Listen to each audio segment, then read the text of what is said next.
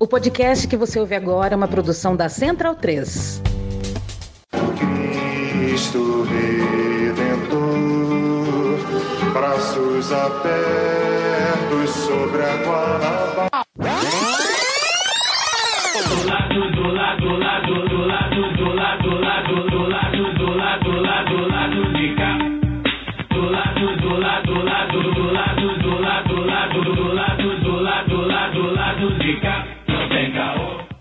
Momento, ouvintes da Central 3. Hoje é quinta-feira, dia 11 de novembro de 2021. Eu sou Caio Belandi e este é o lado B do Rio 218. Alta astral, hein? Eu tô com o time completo de panelistas para mais uma edição do Roletão da Pistolagem, que a galera gosta, a galera curte, a galera pede.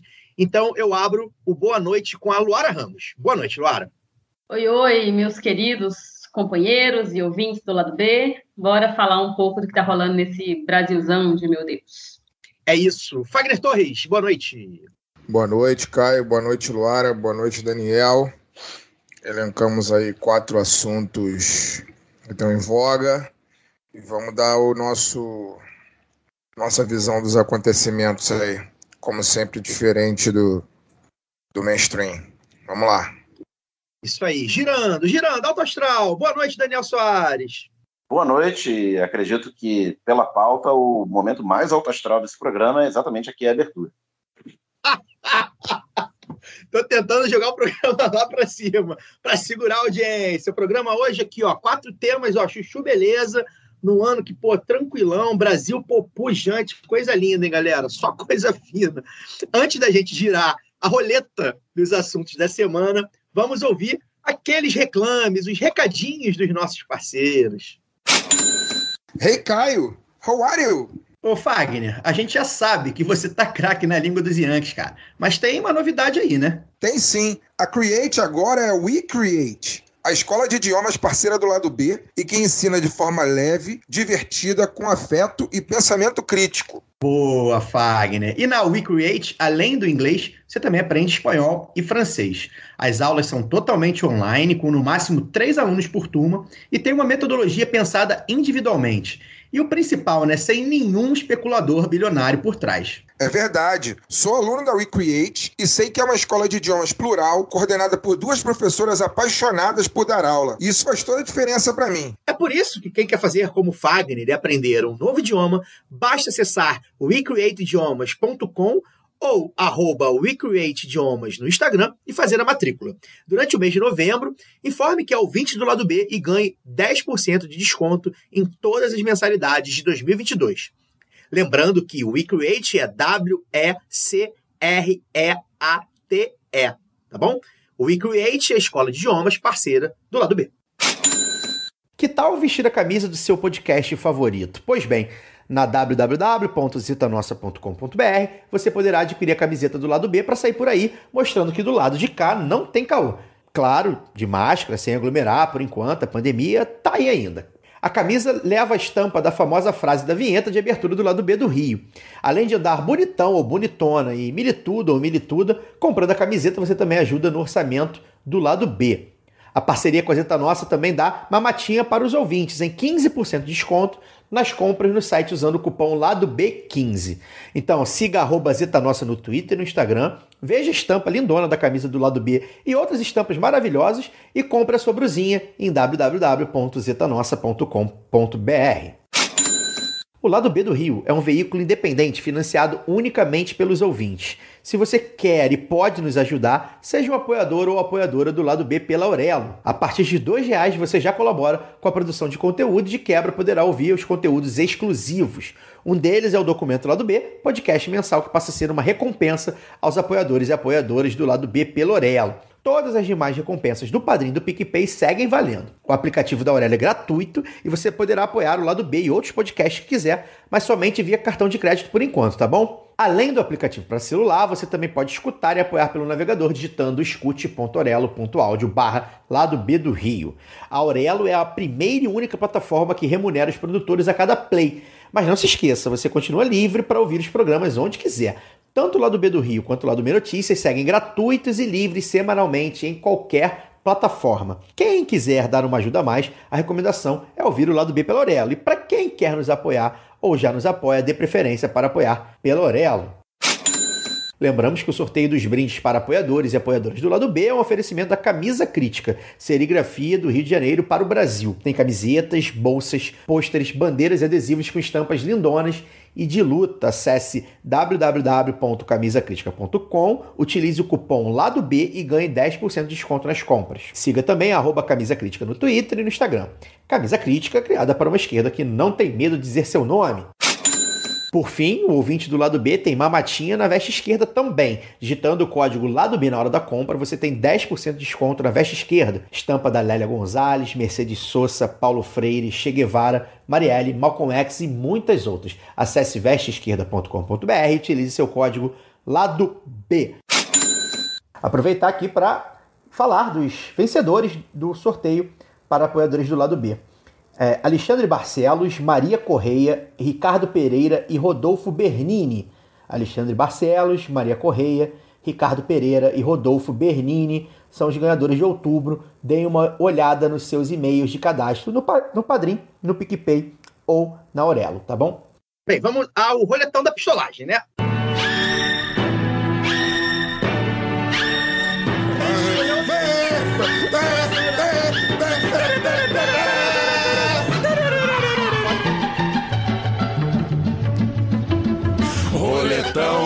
Pistolagem.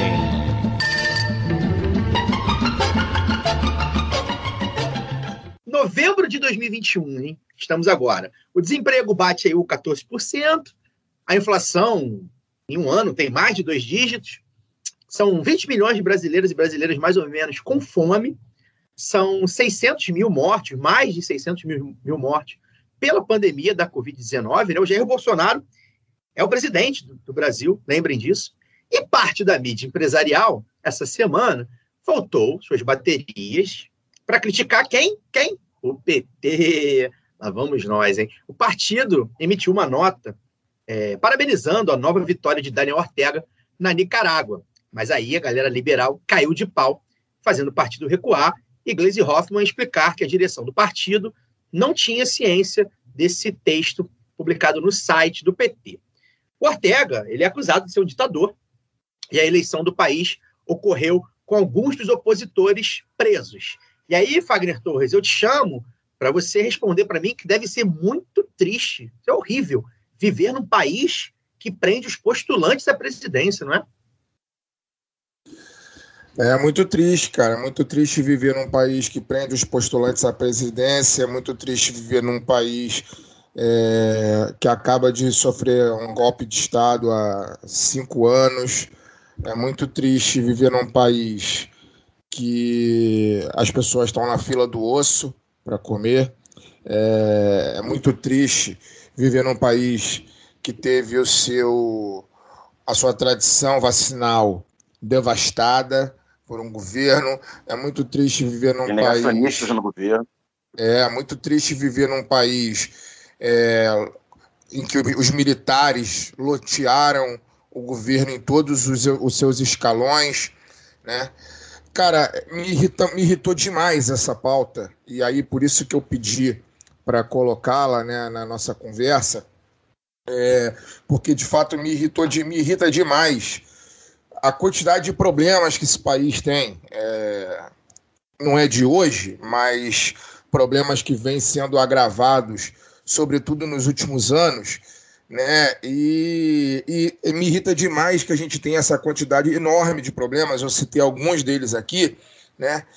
E o foco do debate, né? Pelo menos no Twitter, né? Que é o, a rede social que vamos vamos dizer assim que, que molda a opinião pública, uma parte da opinião pública, uma parte, porque a vida real a vida real é muito diferente daquilo que está no Twitter, né? E eu, e eu acho que é o que comprova o que a vida real é diferente do Twitter é um, um vídeo que, por sinal, circulou hoje no Twitter e fez sucesso, eu vi circulando no, no, no Twitter, de uma briga de, de mulheres né, na, na Vila Kennedy, em que aparece uma mulher é, carregando um fuzil de biquíni e um cara falando. É, uma, uma, uma situação por trás, uma palavra que agora no, no uma, uma causada, pô, uma causada. A vida real, amigos, a vida real, ela não é o Twitter, a vida real é uma mulher de biquíni carregando fuzil, discutindo com uma outra mulher. Né? A vida real é pessoas passando fome, pessoas na fila do osso. Né? É... A vida real né? É... são milhões e milhões de pessoas que estão desempregadas hoje, que não tem literalmente o que comer, que não tem como colocar comida na mesa, né? A vida real é, é dramática. E, no entanto, me irrita demais ver essa, essa, essa, essa rinha. Eu não vou nem chamar de rinha, porque eu acho que é covardia mesmo.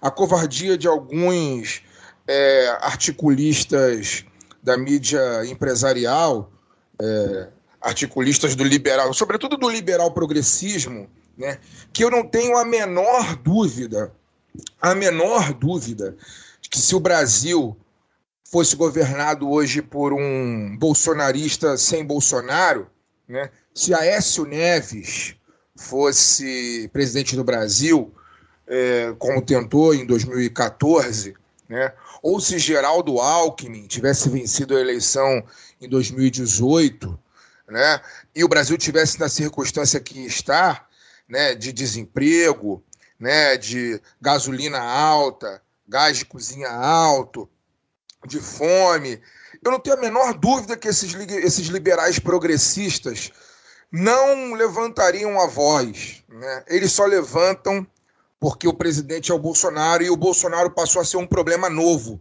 para eles, né? Porque na verdade o problema antigo do liberal progressismo da mídia brasileira sempre foi o PT, né? Sempre foi o PT.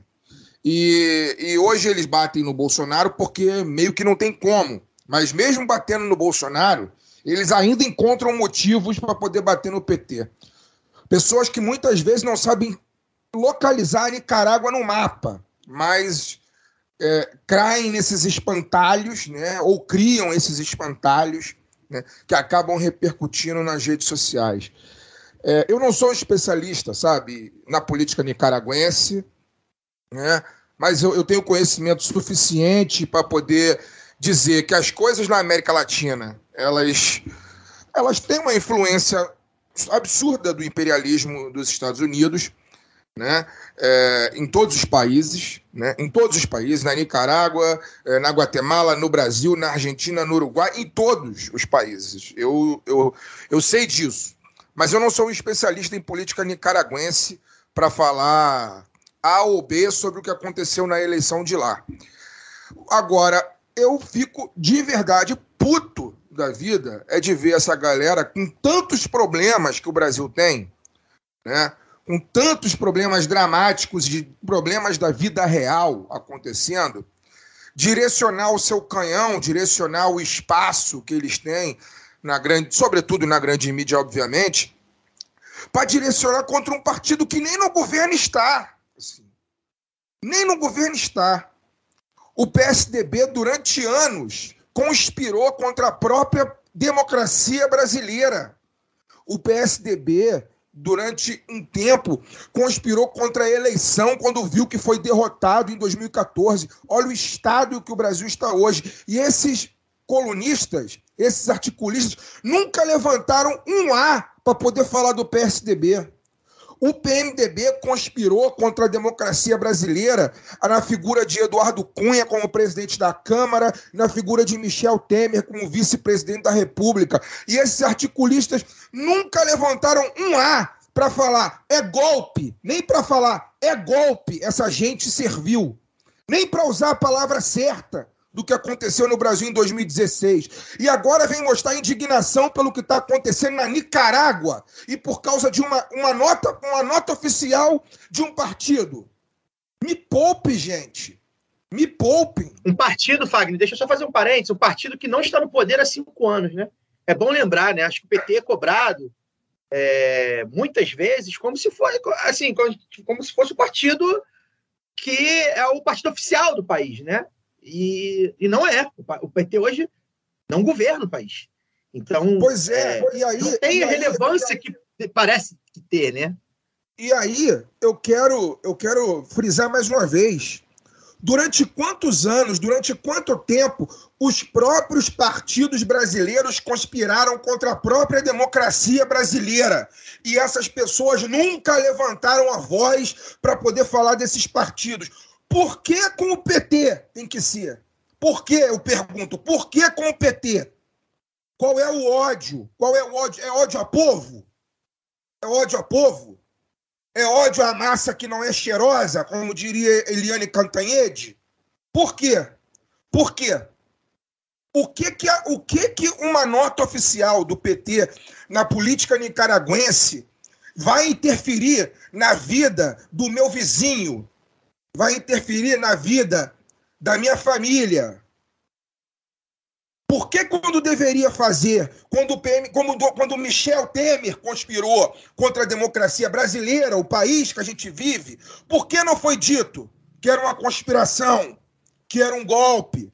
Quando o PSDB conspirou contra a eleição de 2014, questionando o resultado da urna, por que não usou a palavra é golpe? O PSDB, o Partido da Social Democracia Brasileira, está conspirando contra a democracia do Brasil. Por que não foi dito? Agora, quando o PT emite uma nota e coloca na internet uma nota sobre a eleição da Nicarágua, que o povo brasileiro que está na fila do, do osso está pouco se fudendo pela eleição da Nicarágua pouco se fudendo pela eleição da Nicarágua. Porque, porque quando aquilo que merece ser colocado né, acontece, por que, que essas pessoas não levantam a voz? Por quê? É troca de like ou é só sabugice mesmo? Sabugice de editor? Sabugice de chefe de redação? É só isso que eu tinha para dizer sobre isso aí. Wagner e Caio também falou um pouco disso, mas eu tenho as minhas teorias assim, e uma delas é de que é a tentativa de enquadrar mesmo o partido, né?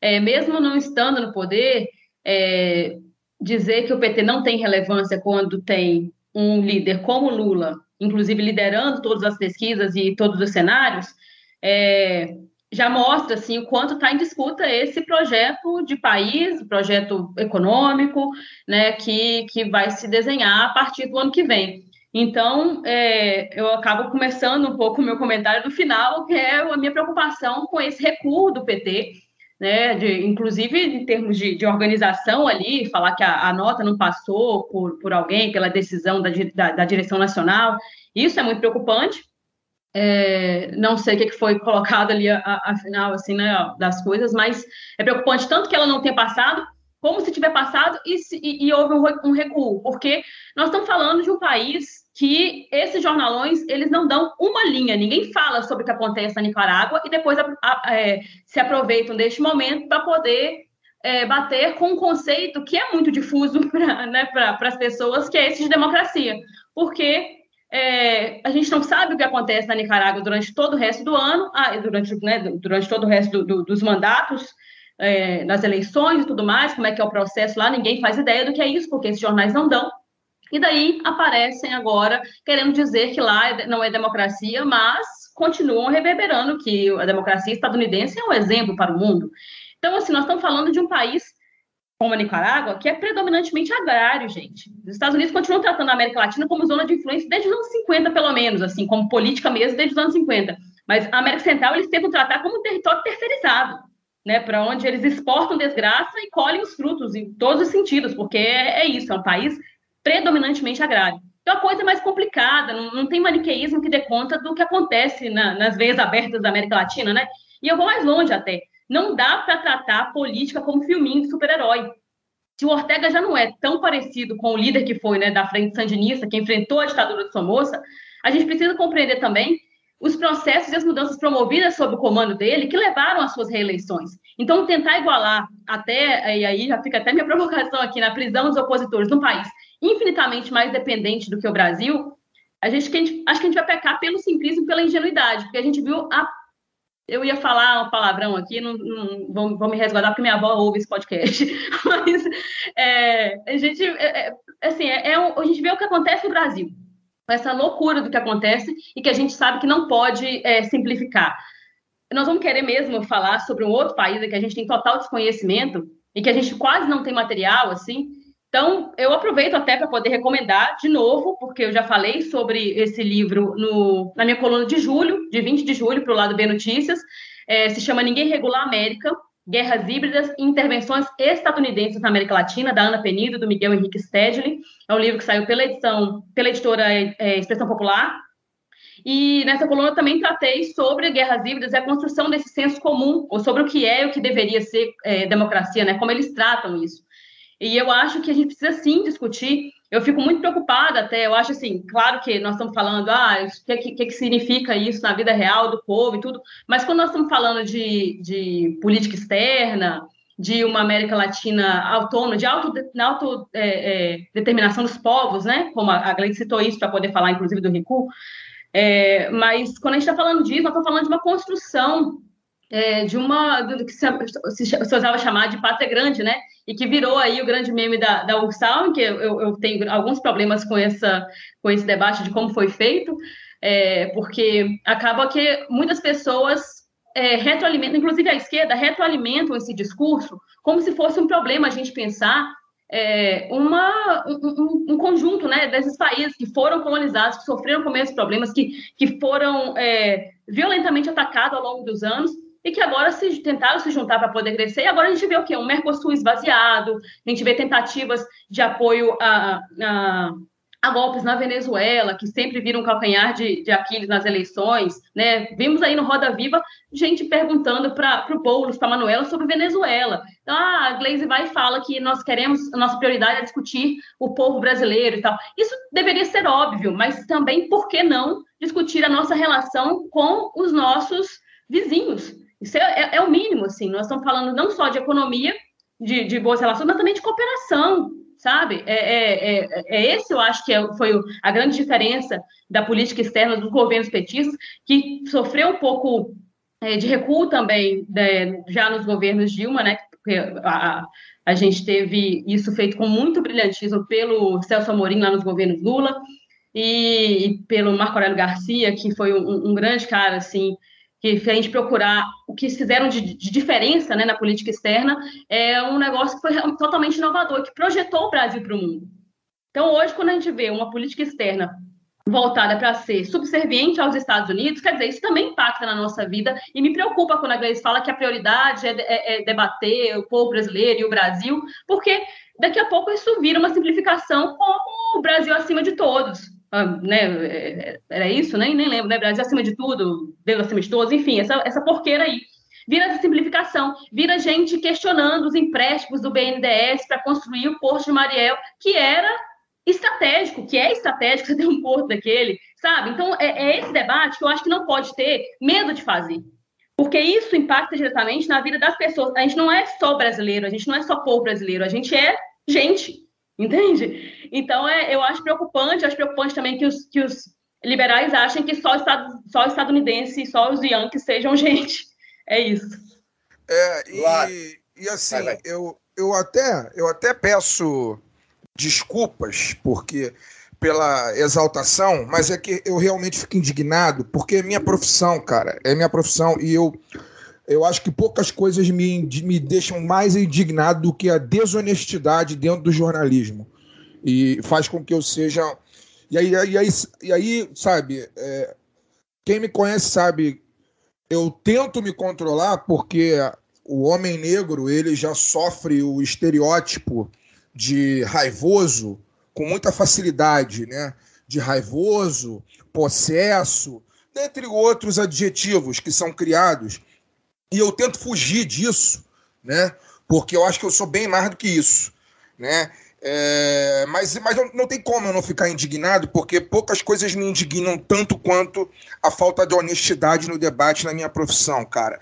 E isso é basicamente isso que Luara falou, e isso que acontece né, nos editoriais dos grandes jornais, na opinião desses, desses colunistas liberais. Tal basicamente o que ocorre é uma tremenda falta de honestidade, né? uma tremenda falta de honestidade diante do que diante do que é o mundo, sabe? Diante do que é o Brasil, diante do que é a América Latina e diante do que é o mundo, sabe?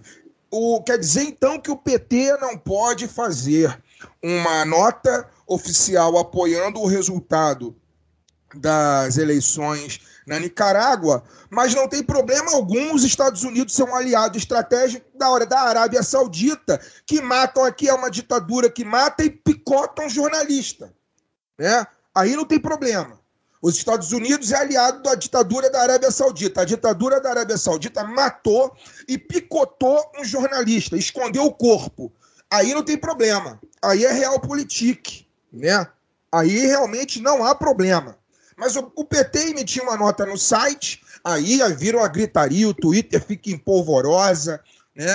Porque é o PT. Se fosse o PSDB, também não, não haveria problema nenhum, ninguém falaria nada, ninguém nem notaria a nota. Né? A nota ninguém ninguém nem vai no site notaria. do PSDB, né? Ninguém nem vai pois no site é. do PSDB para saber disso. Pois é, pois é. E aí, é, é, é, por isso, é por isso que eu fico indignado. Assim. Eu fico indignado.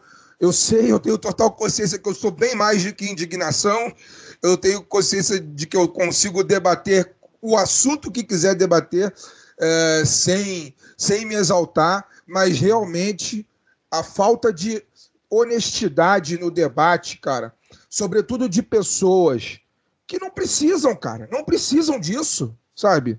Não precisa ser desonesto, cara. Porque não são burros, inclusive. Eu tenho, eu tenho certeza que boa parte desses colunistas liberais que que são desonestos nos argumentos, eles não são burros, cara. Eles são capazes de debater honestamente, mas não. Prefere, depois não entende por que, que o jornalismo, inclusive, perdeu credibilidade perante a opinião, a opinião pública, cara. Perdeu, a dignidade, perdeu dignidade perante a opinião, a opinião pública porque é desonesto. O jornalismo, o jornalismo, infelizmente, muitas vezes é desonesto.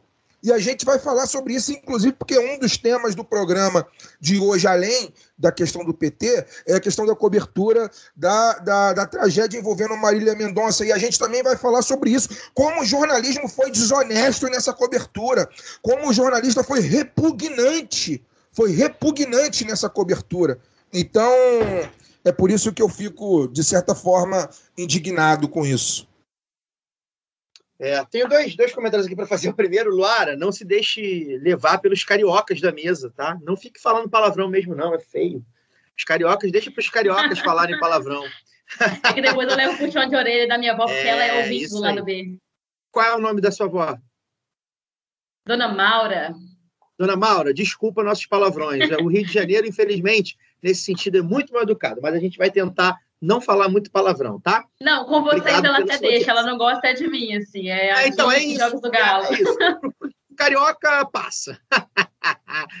e a outra, outra, outro comentário que eu queria fazer é sobre a questão da Nicarágua, gente. É, acho que vocês já arredondaram bastante o tema, concordo plenamente. E lembrar que assim, a gente, o lado B, por exemplo, se presta ou tenta se prestar um papel de fazer esse, esse outro lado, né? É, vamos ficar ligado aí na nossa colunista Giovana Zucato, para saber se ela vai se pronunciar sobre isso, vai falar sobre isso, embora ela fale bastante mais sobre a América do Sul, embora a gente também não tenha nem tempo, a gente encomenda, coitado, duas colunas para ela por mês, né? É muito problema na América do Sul e na América Latina para ela falar, dar conta de tudo.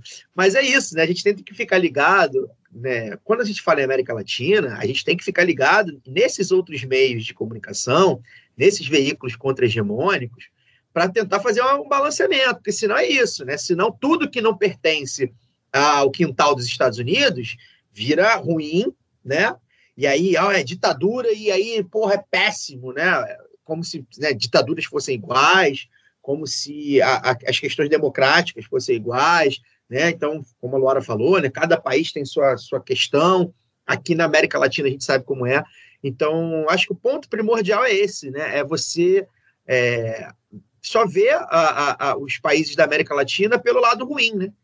É, principalmente quando são países onde o governo ali tem alguma tem alguma alguma diferença é, na política internacional com os imperialistas. Então, assim, não, nem me cabe defender ou não, nem, eu, eu, vou ser bem sincero, é um dos países que eu menos conheço a questão, vou até, acho que vou até me inteirar mais, mas chama muita atenção nisso, isso, né? Isso, de fato, chama muita atenção.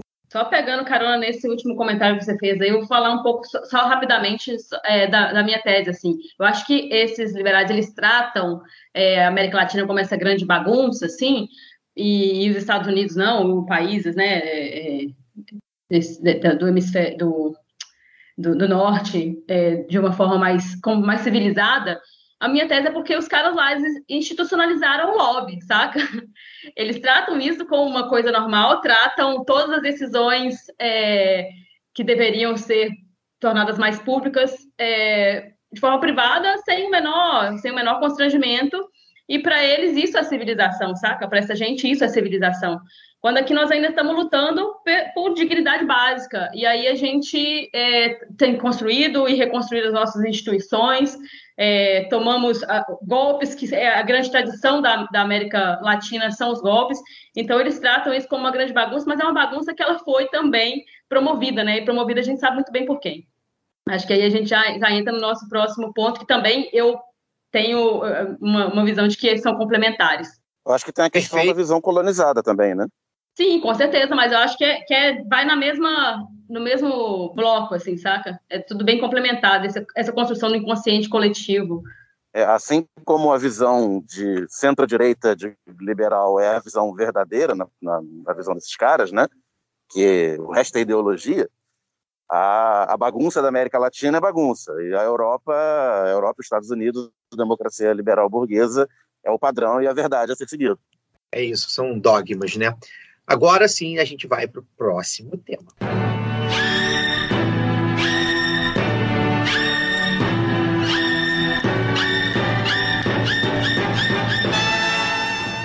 Abre aspas, hein? Não pretendo jamais. Eu não sei fazer a voz dele, mas enfim, vou fazer com a minha voz.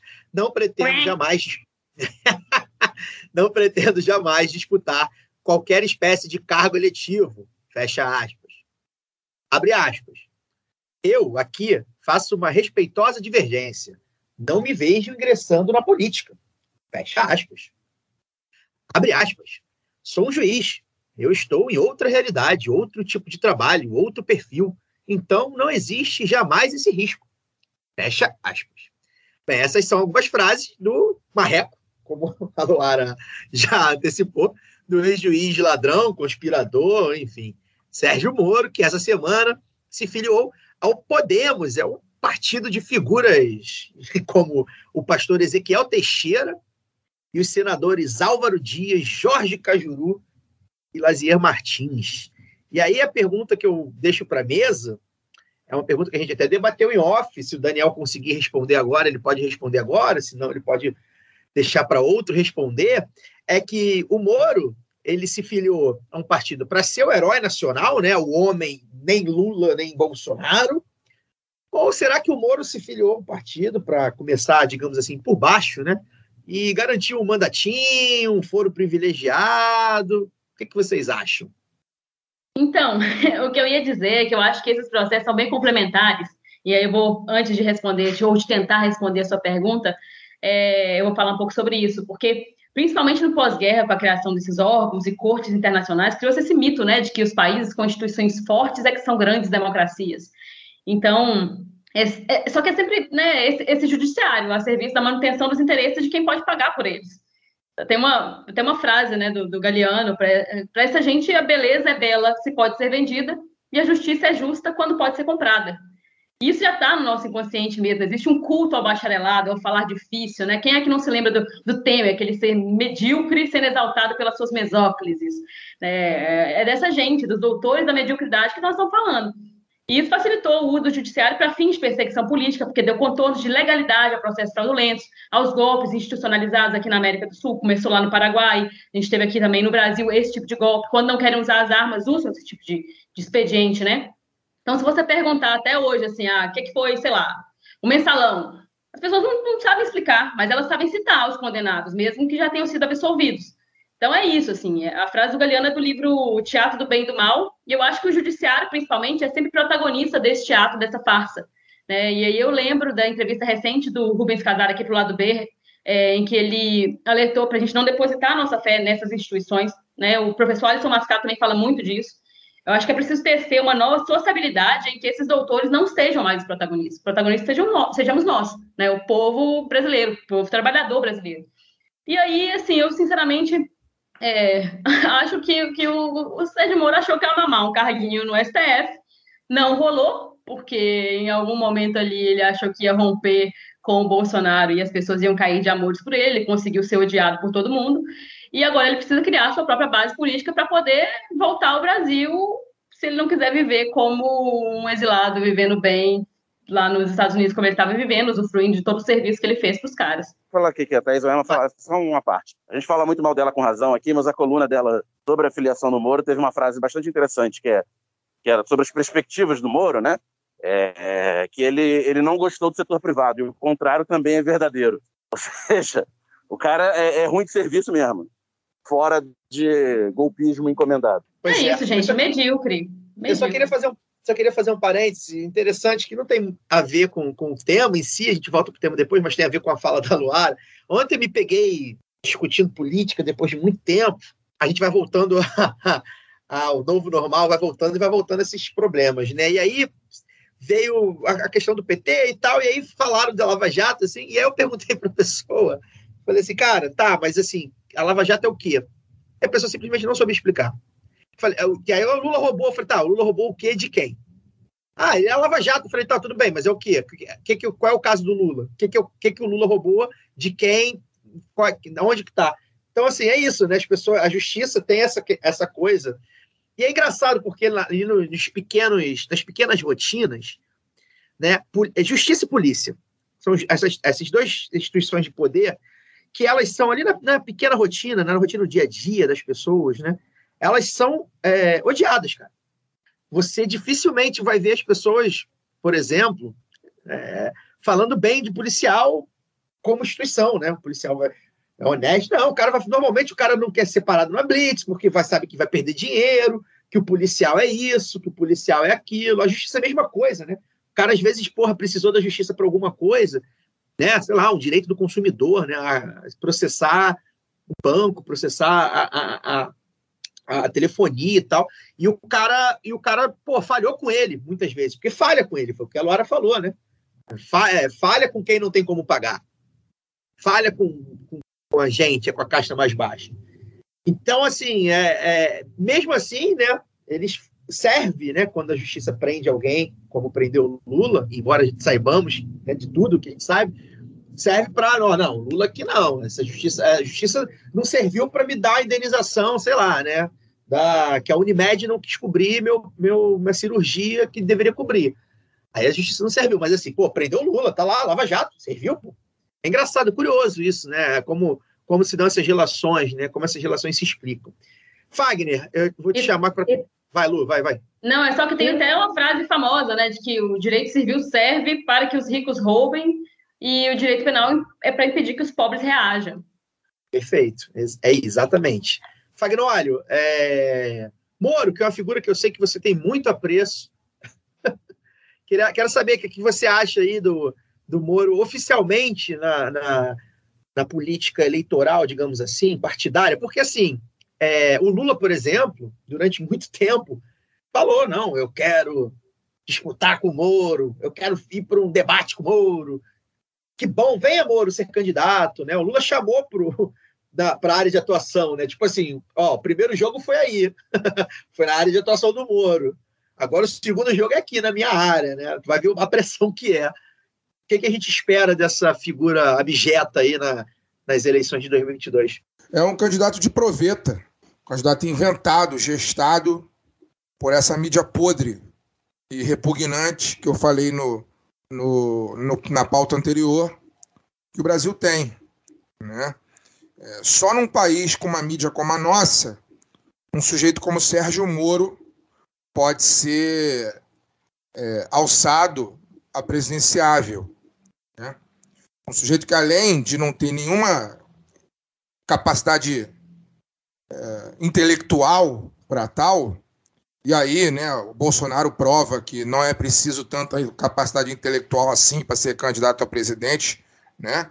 Mas não tem também nenhuma estatura moral, né? Porque Sérgio Moro, na verdade, era para estar preso. Não era para estar se filiando a partido nenhum. É, e, e, e, colocando o seu nome. O Bolsonaro também prova que não precisa ter nenhuma estatura moral para ser candidato. Sim, sim, sim. Mas é que o Bolsonaro é um caso à parte, né? Mas o, o Sérgio Moro era para estar preso, né? não era para estar colocando o nome dele à disposição do povo brasileiro na urna, sabe? Num país denominadamente sério, esse sujeito era para estar atrás das grades. Né? É, esse sujeito conspirou contra a democracia do país, prendeu um candidato, é, virou ministro do candidato vencedor, né? numa operação que nada mais foi do que um partido político né? comprovadamente um partido político. Mas a nossa mídia, ela gosta né, desses candidatos de proveta. Né? Foi assim com o Collor, e a gente que eu que venho de longe, como diria o Trajano e, e o Leonel Brizola, vi como o Collor foi também um candidato de proveta em 89, né? É, vi como os candidatos do PSDB, ao longo desses anos todos, foram gestados para poder serem presidentes, é porque realmente, é, se você for comparar os candidatos do, do PSDB com os governos que o PT fez, era impossível que ganhasse. Era absolutamente impossível que o Serra ganhasse do Lula, que o Alckmin ganhasse do Lula, depois que o Serra ganhasse da Dilma, é, e aí depois não foi tão impossível assim que o Aécio ganhasse da Dilma, mas também não ganhou. Né? mas também não ganhou. Mas são todos candidatos de proveta, candidatos de proveta da elite brasileira, elite essa que tem como sua cadela a mídia brasileira. A mídia brasileira é uma cadela de guarda da burguesia do Brasil. Eu vou trocar a palavra elite por burguesia, né? Porque nem elite essa turma é aquela galera que estava reunida com o Temer há pouco tempo atrás, que estava Johnny Saad, tava e muitos outros, né? E muitos outros, Johnny, Johnny Saad e muitos outros. Aquela turma nem elite é, aquela turma é a burguesia, a burguesia é o que há de mais podre. É aquela turma ali. E a mídia brasileira é a cadela de guarda dessa turma, que é a que está tentando agora fabricar, há algum tempo já vem tentando fabricar o Sérgio Moro, e vocês se preparem, tá? Porque os próximos. A gente está em novembro, né? Os próximos 11 meses serão de muito asco e muito nojo, porque a gente vai ver coisas é, para poder tornar o nome desse cidadão palatável, principalmente ao, a, aqueles que estão descontentes com Bolsonaro mas também tem receios com relação a Lula, né? Vocês se preparem. O nome desse sujeito vai ser colocado em evidência como talvez poucas vezes a gente já viu na mídia tradicional. Já começou. Hoje mesmo, ontem mesmo tiveram aí os editoriais, né, falando do evento de, de lançamento da, da, da, de assinatura, melhor dizendo, o evento de assinatura, que na verdade foi um evento de campanha, né, vamos dizer assim, Hoje já teve é, a diretora da sucursal do Estadão é, em, em, Brasília já colocou que é, eu até perdi o Twitter dela aqui, mas ela, ela colocou algo na linha que tipo vai ser, vai ser Bolsonaro e Lula de um lado e, e Moro do outro. Foi né? bizarro e, isso, brother. E que eu quero resgatar aqui, se vocês me permitirem 10 segundos, eu encontro. Uh, o tweet diz o seguinte: é o tweet da senhora Andresa Matais, que por sinal é Prêmio ESSO, chefe da sucursal do Estadão em Brasília. Notícia é o que me move, exclusiva é a minha palavra preferida. Para ter opinião própria, assine jornal. É realmente é muito necessário ter, ter, ter assinar jornal, ainda mais jornal brasileiro, para ter, ter opinião própria. Nossa, fundamental. Mas o tweet dela diz o seguinte: a candidatura de Moro vai tirar Lula da zona de proteção em que se encontra e jogar Bolsonaro para o mesmo lado do petista. Realmente, são iguaizinhos né? Serão dois, Lula e Bolsonaro contra um, Moro. Começou a nova temporada da política e ela promete. Promete para quem, minha senhora? Para quem? Quem que está com o bolso vazio, que não recebe dinheiro para poder é, incensar determinados políticos, como é o caso da mídia empresarial muitas vezes, né? Quem, quem em sã consciência, com a sua faculdade mental em pleno funcionamento e que está com o bolso vazio e que está na fila do osso e que está desempregado, quem acha que o nome de Sérgio Moro promete alguma coisa na política? Promete para quem, minha senhora? Eu só consigo ver a redação do Estadão, a redação do Valor, a redação do Globo, a redação da Folha de São Paulo, a redação do Estado de Minas, a redação do Zero Hora, achar que promete. Agora, o povo, o cidadão comum, eu tenho lá minhas dúvidas. Tenho muitas dúvidas. As pesquisas de opinião, inclusive, mostram que eu aparentemente estou certo. Daniel, é, é... queria te chamar para conversa, é, para fazer seu comentário, mas é, é quero te chamar para conversa no sentido da candidatura, sim, da candidatura, né, da filiação, não necessariamente ser para ser candidato a presidente, né? Foi levantado isso também algumas, enfim, algumas pessoas aí estão levantando que talvez ele não, ele se dispa aí da, da capa de super-homem e na verdade tente mesmo é um foro privilegiado, com medo da maré virar para cima dele, né? Arrumar ali um, é, é, é, é, um mandatozinho com, com um foro privilegiado e, enfim, até vai começar a galgar a política. Ele é um homem jovem para a política, enfim, na, na, na, no relativo, né? Então, você acha que isso é possível? Tem algumas dificuldades, né? Eu queria que você comentasse sobre o que, que você acha disso. Então, uh, primeiro, sobre a, candidatura presidencial, tudo isso que o Wagner falou, é aquela coisa que eu sempre falo aqui. A tal da terceira via, que sempre foi a segunda via, né? sempre foi o, o PSDB, o PFL, esse campo da centro-direita, ela tem um tamanho no, na população de 5 a 10%. É o, o eleitorado do Alckmin em 2018 com o do Álvaro Dias com o do Amoedo e o da Marina, digamos assim. É, Meirelles, Meirelles. É, Meirelles, tudo tomando esse monte de 1% com 5% do Alckmin, dali 9%, mais ou menos.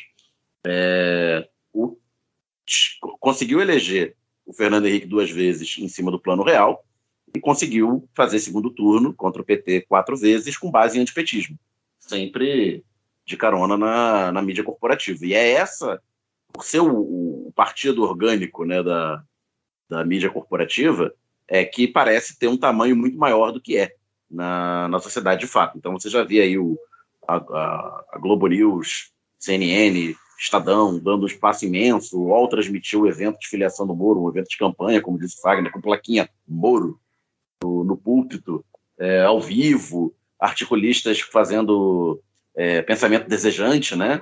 Articulista colocando, fazendo, igualando Lula e Bolsonaro contra o herói Moro e tal. Eu só acho que para a sociedade é, o herói Moro foi construído antes, né? Em 2018 talvez ele emplacasse e, e decolasse rapidamente como um nome outsider era tanto por, pela população, por grande parte da população, diante da, da, desconstrução da política feita pela Lava Jato, pela sua campanha midiática, é, terem criado esse desejo de algo, algo de um outsider, né, da, da política em boa parte da população quanto por ser o auge do, do personagem heróico do Sérgio Moro, não só o Sérgio Moro, como os seus asseclas lá. Né? Ficou claro, na época já era claro, mas a Vaza Jato descortinou claramente que eles, que o verdadeiro chefe da Força Tarefa de Curitiba era Sérgio Moro. E, aliás, Dallagnol também saiu, né? o tal do Diogo Castor foi expulso do Ministério Público, parece que vai ser candidato também. Tem os procuradores tendo que devolver diária, esse é um outro assunto. Sobre o que você falou, dele, na verdade, está fazendo um balão de saio para tentar um, algo menor, provavelmente senador, é, eu acho que o projeto ideal para eles, para ele, para quem o apoia, é a candidatura presidencial. Só que não acho que ele vá, se ele chegar em junho patinando aí em torno de 10%, é, eu acho que ele não vai bancar uma campanha para perder, para ficar três meses apanhando, porque é um escrutínio grande, né, uma campanha presidencial, e, e perder. Você pode dizer, ah, mas na primeira pesquisa ele já apontou 9%, 10%, já passou o Ciro Gomes, então ele teria um potencial de crescimento? Depende, você tem, tem que ler os números de forma é, como um todo, de forma completa. A pesquisa da Quest, que eu acho que saiu essa semana, saiu acho que quarta-feira, é, ontem, a gente está gravando na quinta, é, fala em que o Sérgio Moro é amplamente conhecido do eleitorado, apenas 14% do eleitorado não conhece, e 61% rejeita. É uma rejeição altíssima para um candidato que, nu, que nunca teve. É, nunca se candidatou em eleição, né, nem exerceu cargo eletivo. Para ter uma ideia, a maior rejeição é do Bolsonaro, com 67%. O Moro é a segunda, com 61%. O Dória tem em torno de 50% e o Lula, que já teve, bateu 60% de rejeição né, no, na época da prisão e tal, está com uma rejeição, segundo essa pesquisa, de apenas 39%. Mas então, é o que a Laura falou, né? É, é, eles, quando ele sai do governo Bolsonaro, ele sai, já era odiado pela esquerda, ele, ele, ele sai odiado. Lacrado. Ele fica, ele, ele, já criou ódio em, em, lulistas e na esquerda em geral, é, por tudo que fez. E ao sair do governo Bolsonaro, ganhou a peste de traidor para aquele núcleo duro, que ou você diz amém para o Bolsonaro ou você é traidor.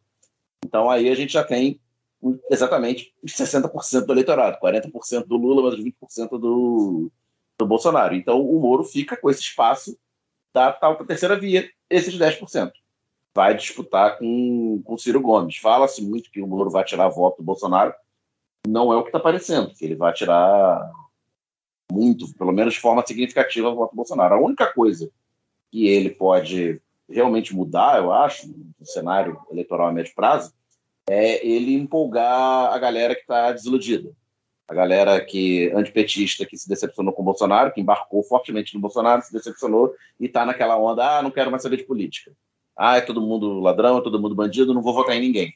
Esses desiludidos podem voltar, podem voltar a, ao voto é, válido, é, votando no Moro. Isso abaixa, tanto, tanto abaixa a, o sarrafo para ganhar, no, no caso, aumenta o sarrafo para ganhar no primeiro turno, porque teria mais votos válidos, quanto num cenário de derretimento do Bolsonaro permitiria o próprio Moro, talvez Ciro Gomes, é, ir para o segundo turno. Eu acho que a aposta é essa, de, do derretimento do Bolsonaro chegar num ponto tal em que o Moro consiga ir para o segundo turno ali com 15 a 20% dos votos, e aí no segundo turno o inferno está posto, né, e, e galvanizar todo o, antipetismo. Se chegar em junho e ele estiver patinando, não tiver perspectiva, ele pode ser candidato ao Senado. A questão é que o estado de origem dele, Paraná, é, tem como atual senador, precisando renovar o mandato, o mandato vencendo em 2022, Álvaro Dias.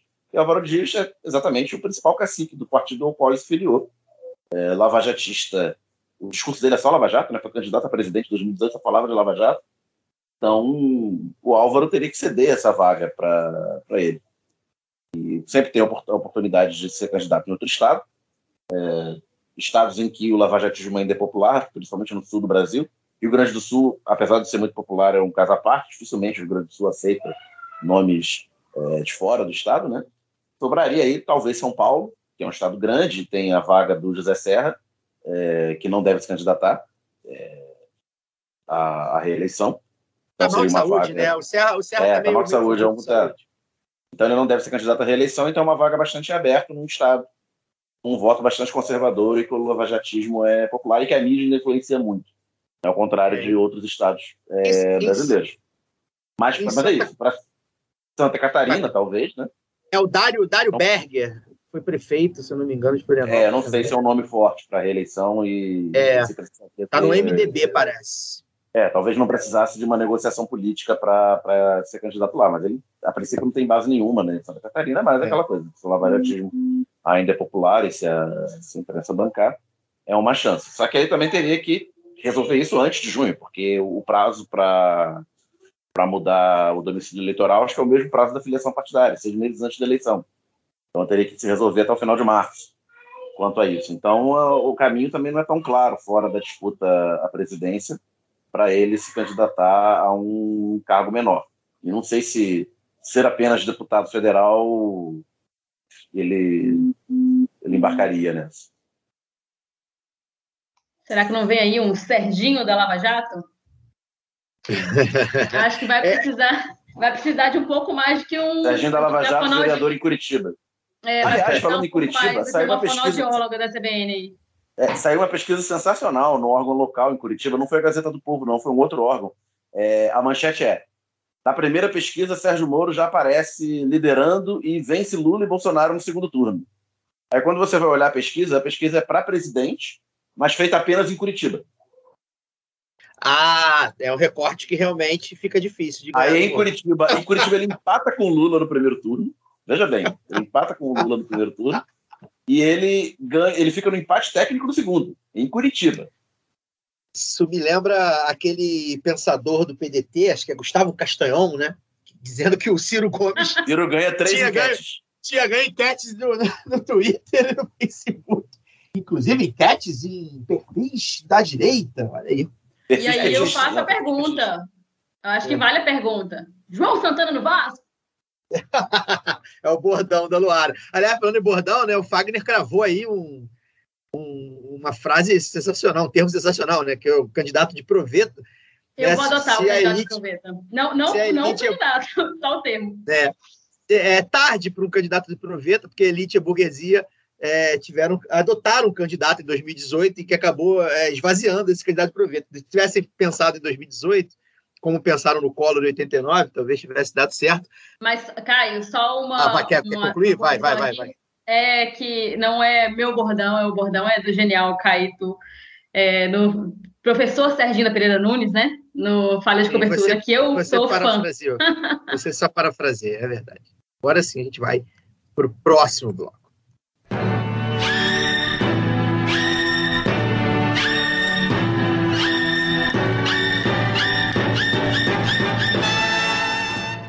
O PL 591-2021, que versa sobre a privatização dos Correios, está emperrado na Comissão de Assuntos Econômicos do Senado.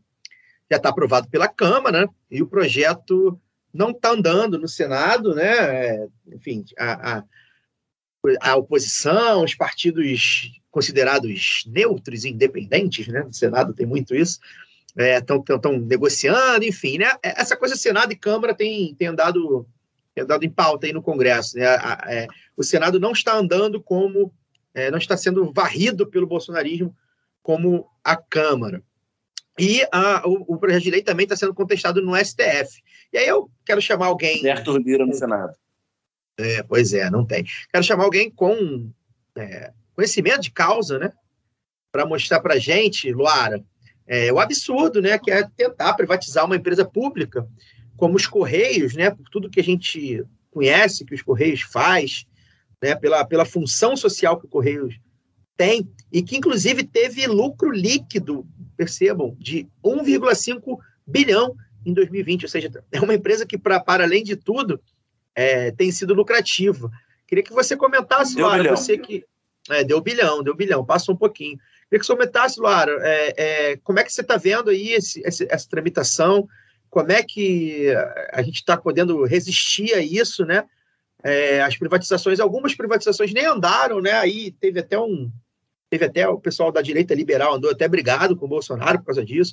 É o PSDB reclamando que não estava privatizando como deveria e tal. Como é que está andando esse embate aí no Congresso, principalmente no STF, para a gente não perder os Correios, né? E não, não botar os Correios na mão da Magalu, né? A Luísa Trajano é uma das é, candidatas a comprar, dizem aí os, os entendidos, que a o Magazine Luiza é um dos candidatos a comprar os Correios. Como é que, como é que você está vendo essa questão?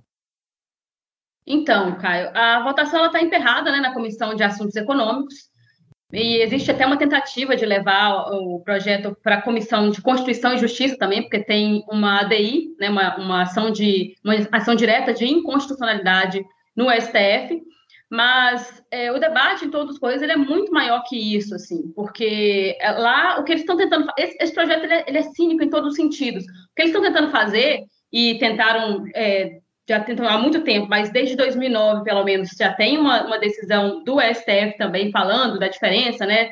Porque cumpre uma função social, então a, a, a lógica não deve ser só o lucro. É, tem essa decisão já, por isso que existe o, a ação de inconstitucionalidade e eles tentam é, questionar justamente o monopólio de correspondências, que é o único monopólio dos Correios, é sempre importante lembrar isso, né? Já existe concorrência no setor de encomendas.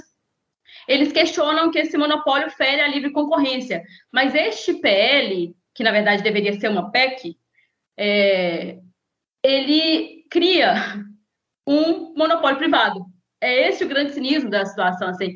Eles, inclusive, querem manter durante é, cinco anos, pelo menos, ali, este monopólio, para poder ver se o negócio vai, vai render isso tudo mesmo, porque senão depois eles jogam de novo na mão é, do Estado e ele que arca com as consequências. Né? Então, se, na verdade, o que, o que me parece, né? Querem sucatear toda a estrutura da maior empresa de logística da América Latina, que é isso que os Correios significam hoje, é, para poder tirar um grande player, para usar os termos que eles gostam, né, que os liberais gostam, é, do mercado. No momento em que o e-commerce explodiu, vimos aí o lucro líquido dos Correios né, na casa do bilhão, e, e, que você não ter uma empresa como essa, uma empresa de logística, sendo que você precisa cumprir esse papel também, é, isso está na Constituição, mas para além disso, né, nós estamos falando aí de uma, de, de uma empresa que entrega é, urnas eletrônicas, inclusive, faz toda essa, essa logística na, na, na, no, nas eleições, livros do Enem, é, livros didáticos, provas do Enem. É, então, é, é, um negócio que me parece é, muito preocupante do ponto de vista, inclusive, é, não social, mas também assim do, do, do humano mesmo. Né? Nós estamos vivendo uma revolução no momento em que as pessoas começam a comprar mais pela internet, mas as coisas elas precisam chegar de alguma forma. E aí você travar isso, principalmente para é, populações periféricas, é muito perigoso no sentido de, de, de, acabar com a cidadania, né? de ferir a cidadania. Então, eu até comentei essa semana que teve um tuitaço em defesa dos Correios, né, contra o STL, que não existe resposta certa para a pergunta errada. Né? A gente não devia estar discutindo quanto custa manter os Correios, mas sim quanto custa não ter uma empresa própria de logística com a capilaridade que foi construída com dinheiro público. Ela só existe porque teve dinheiro público investido ali. Né? Não é à toa que Magalu não tem, que DHL não tem, que, que a Amazon não tem uma agência em cada local. E é, essa agência ela só é garantida porque existe o um monopólio de é, cartas né, e, e, e, telegramas. É isso que garante que tenha que ter uma portinha ali dos Correios em cada canto desse país. Então, por isso que quebrar o monopólio, na verdade, é quebrar as pernas dos Correios como empresa pública garantidora de cidadania. É, é, é, são esses os riscos que nós estamos correndo, assim, inclusive para poder é, abraçar o que eu acho que deveria ser, né, os Correios como um braço do Estado nesses lugares, porque hoje até existe esse serviço, né, de, de cidadão, assim, pode fazer um CPF numa agente de Correios, pode fazer, emitir certificado digital, é, outra empresa vai pegar isso também, e aí vai pegar com que custo, sabe? Que nós vamos ter que pagar meio que duas vezes, assim. Aí eles entram em debates que eu acho muito cínicos também, de que, ah, mas aí privatizando a empresa vai parar de ter imunidade tributária, porque, ah, mas uh, os Correios, é, se começarem a dar prejuízo, quem vai pagar, é, é, como teve né, nos últimos anos, alguns anos aí de prejuízo, quem paga é o contribuinte, sendo que é uma empresa que se sustenta, se sustenta também por causa desse monopólio, por causa do subsídio cruzado, que a gente chama. Teve alguns episódios aqui. A minha primeira coluna para o lado B foi falando sobre a importância dos Correios. É, teve também um outro é, que vocês debateram sobre a privatização quando entrou né, na pauta, acredito que lá no início, é, em fevereiro, mais ou menos, como entrou na, na pauta da Câmara. Então, já passou pela Câmara, foi muito mal discutido, foi atropelado mesmo pelo, pelo Lira, pelo Gil Cutrim, que tinha acabado de trocar o PDT é, por um dos partidos do Centrão, que não me recordo agora. É, então, são, são esses pontos assim que eu queria resgatar, e por isso que eu propus aqui como pauta também, porque a gente às vezes né, viu a votação, que é sempre aquele espetáculo de, de, de discursos medíocres e, e argumentos piores ainda na Câmara. E aí a gente achou que, ah, não, passou, agora perdemos mais esse. Não, tem ali travado no, no Senado, e agora viram falando né, que está enterrado, foi retirado de pauta, mas a gente sabe que esses caras, dependendo dos acordos, colocam. Foi o caso, por exemplo, dessa semana, em que a votação foi adiada porque o governo alegou que tinha muito senador é, viajando por causa da COP26 e também alguns senadores da região norte, por causa da Amazônia Legal e dos municípios com menos de 15 mil habitantes, é, solicitaram ao relator, que é o Márcio Bittar, muito alinhado ao Bolsonaro e ao bolsonarismo, é, que colocasse um dispositivo para garantir que agências com, nesses lugares né, da Amazônia Legal com menos de 15 mil habitantes não fossem fechadas em até 60 meses depois da, da privatização. Aí eu pergunto, se precisa fazer um dispositivo desse, é, incluir um dispositivo desse, já significa, não, não significa que esse projeto não está bem construído, ou seja, que ele não é, contempla municípios com populações menores, ou seja, aquilo que foi falado de que não, não vai acontecer nada é, com esse, as populações vão continuar sendo atendidas, já cai por terra, né? A outra coisa que é, a gente tem que pensar é 60 meses só e depois disso. As populações ficam simplesmente desassistidas. Eu não entendo como é que funciona a cabeça desses caras. Assim, eu acho que é, é não pode ser só só ingenuidade, sabe? Tem, é, é, muita má fé mesmo. Os caras realmente acharem que aquilo ali vai se desenvolver por conta própria, sendo que levou 358 anos para os Correios terem essa capilaridade que não, não, que não conseguiu é, concorrência, mesmo tendo aberta a concorrência de encomendas, né? Não conseguiu concorrentes nesses, nesses lugares até agora, e agora que eles vão conseguir? É só uma, um motivo para poder destruir e entregar patrimônio público. Então, por isso que o ministro das Comunicações, o genro do Silvio Santos, Fábio Farias, é, vive dizendo que ah, a gente precisa, é, a gente precisa é, aproveitar essa oportunidade, essa janela que é para poder vender os Correios. Ele sabe que se não venderem agora, os senadores principalmente sabem, né, em final de mandato também, que tem eleição ano que vem, vai ficar esquisito colocar mais quase 100 mil trabalhadores na fila do desemprego. E, e lembrar é também. Isso, a... Deixa eu só completar Não, rapidinho, Daniel. Eu vou te chamar para. vou te chamar. Eu já te chamar mesmo. Você é o economista da mesa, você precisa falar. Mas é só para lembrar, né? Você falou de eleição. É, privatização é um tema, já foi, já foi amplamente divulgado pesquisa sobre isso. É um tema que a maioria da população é contra. Então, assim, é, as privatizações, eu acho que muito do, do, do, da questão da época do FHC, principalmente, né, onde teve aquele bom de privatizações, e da forma que foi e tudo mais, é, é, a boa parte da população é contra. Então, quando a gente fala em privatizar, né, embora a gente tenha, a gente não, né, mas o Brasil tenha elegi, elegido, é, é, é tinha eleito um presidente é, com uma pauta liberal, confusa, como o Bolsonaro, sem grandes projetos concretos, mas era uma pauta liberal, privatizações em si, ele é, um, ele é um tema que normalmente tira voto. Né? Ele, é um, ele é um tema que não é bem visto assim, é, até porque é mal discutido, né? É, é, é, não é discutido praticamente, né? então não, não, não, se mostra nenhuma consistência né, do motivo de privatizar e tudo mais. Embora, e aí, Dani, quero que você fale, né? Falar também do projeto de sucateamento, né? É, assim como outras é, empresas e serviços públicos, né? Correio Correios passa por um, por um projeto de escateamento de muito tempo, inclusive defasagem de funcionários já vem até do tempo, se eu não me engano, já da Dilma, é, de concurso e tudo mais. Então, queria que você falasse sobre isso também e completasse aí com, com o olhar do economista do povo. Se o, como a Laura estava falando, né, se a empresa é lucrativa, está lucrando aí um bilhão e meio de reais, e você precisa, uh, quando privatizar, interferir na decisão privada de se ela vai é, fechar ou não a, as agências, para que, que você vai privatizar? Né? Se você sabe que, se você acha que ela vai fechar as agências é, e perder essa capilaridade em todo o território nacional, e a empresa está lucrando, está rodando, é, se perde o, a justificativa da privatização. E aí, esse, esse está exatamente na, na, na propaganda para, para justificar a privatização. Né? Você vai fazendo com que o nível do serviço caia. É, falei aqui mais cedo que há é, diversos lugares da periferia do Rio de Janeiro. O... Falei mais cedo no nosso papo antes de começar a gravar, né? então o ouvinte não ouviu. A, a Laura estava comentando a questão da última milha, né?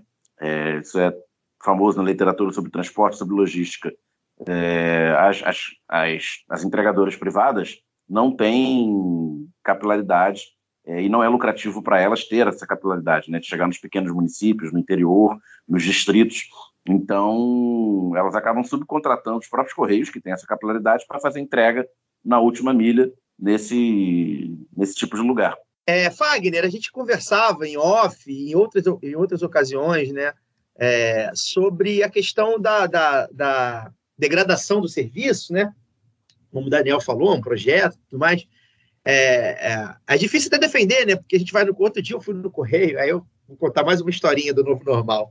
Fui no correio despachar os brindes dos, os apoiadores, aí eu entrei no correio e aí eu comentei alguma coisa vazia, agência aqui do bairro e tal, mas comentei alguma coisa sobre alguma dificuldade que o cara tinha lá, enfim, alguma coisa de envio, de preço, não lembro o que foi. E aí o trabalhador do correio chegou e falou assim: sabe o que, tem que acontecer? O cara já é um senhor de idade, tal, mais de 50 anos. Ele acha que tem que privatizar logo, para ver se melhora, né? O negócio fica tão é, defasado, né? Uma, tão, tão sucateado, que o próprio alguns deles, pelo menos, né, os trabalhadores falam, ah, vamos ver se pelo menos pode melhorar. E o usuário do serviço, né, a população, ela fala assim, ah, né, pior não fica, né? E, e nesse, nesse de pior não fica, o Brasil só está ficando pior. Né? A gente passa por essa experiência aí no Correio, a gente comenta muito sobre isso, né, sobre a questão de, de entrega, por exemplo, na violência, né, em, em bairros mais violentos, a Correio não vai e tal muito por causa disso. Aí entra outros, outros tipos até de, de, de falta de Estado, né?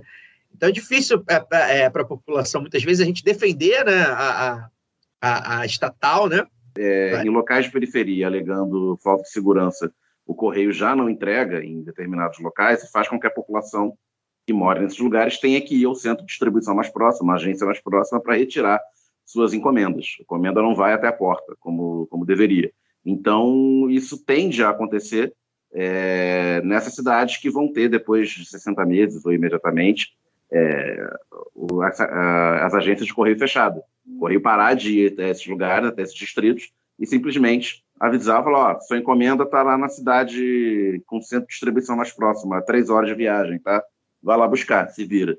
E tem umas coisas internas também. Os Correios, nos últimos anos, eles têm promovido algumas coisas, como a entrega domiciliar alternada. Então, a entrega que acontecia todo dia, porta a porta, como a gente fala, né? Ela foi. É, começaram a aumentar os distritos, né? A percorrida do carteiro, então sobrecarrega aquele trabalhador. Lembrando que não tem concurso desde 2011 e é, você já não recebe mais todo dia, aí suas contas, aí eles começam a não entregar o, o, a correspondência simples, porque tem encomenda ou tem registrado que precisa ser entregar, entregue ali, e aí o simples vai acumulando, ah, mas minha fatura não chegou, ah, mas não sei o que lá, e vira aquele discurso do Paulo Guedes no início, lá falando, ninguém manda mais carta. É, eu acho que o debate tem que, quando a gente fala em defender os Correios, também tem que colocar isso, assim, não é defender os Correios como eles estão hoje, porque todo mundo que usa sabe que poderia ser melhor pela, pelo tamanho que tem, pela capacidade que tem. Quando eu falei assim, os correios podem ser um braço do Estado, assim, de ofertar mais serviços, né? O trabalhador de correios ele pode ser um agente de, de, de correios, né? Um agente promotor de cidadania, não só com esse serviço que eu falei de emissão de, de documentos, mas mais coisas, sabe? De, de, de pensar novos serviços também, de pensar a modernização dessa empresa. Aí eles dizem que os Correios não têm capacidade para poder investir, que é mais uma, uma balela, uma empresa estatal, gente. Então, assim, para falar que você não tem capacidade de investir no que é seu, é uma questão de competência. Simples. Entende? É, é uma coisa que é essencial. Você vai precisar daquele serviço, você vai precisar entregar livros didáticos. Como é que você vai fazer? Vai contratar superfaturado de uma empresa privada? É isso que eles estão falando? Porque na prática vai acontecer esse tipo de coisa. Nós já vimos esse filme outros, outras vezes. Sabe? A gente já viu no que, que a privatização causou. Falando, mas a privatização vai causar, vai, vai aumentar é, trabalhos. Olha o exemplo da Vale. Esse é o discurso do Diogo Macorde, do Ministério da Economia, é, é, funcionário lá do Paulo Guedes. Esse cara, ele tem a cara de pau de falar que é, tem que privatizar os Correios também, porque teve corrupção no fundo, no fundo de pensão, no Postales mas ele não fala que um dos investigados pela, pela corrupção no fundo, no, no fundo de, de, dos Correios e de outras estatais é o próprio Paulo Guedes. Então, são esses casos que estão tocando esse projeto, entendeu? Não pode ser bom para o povo. Como se não é houvesse corrupção em fundo de pensão privada.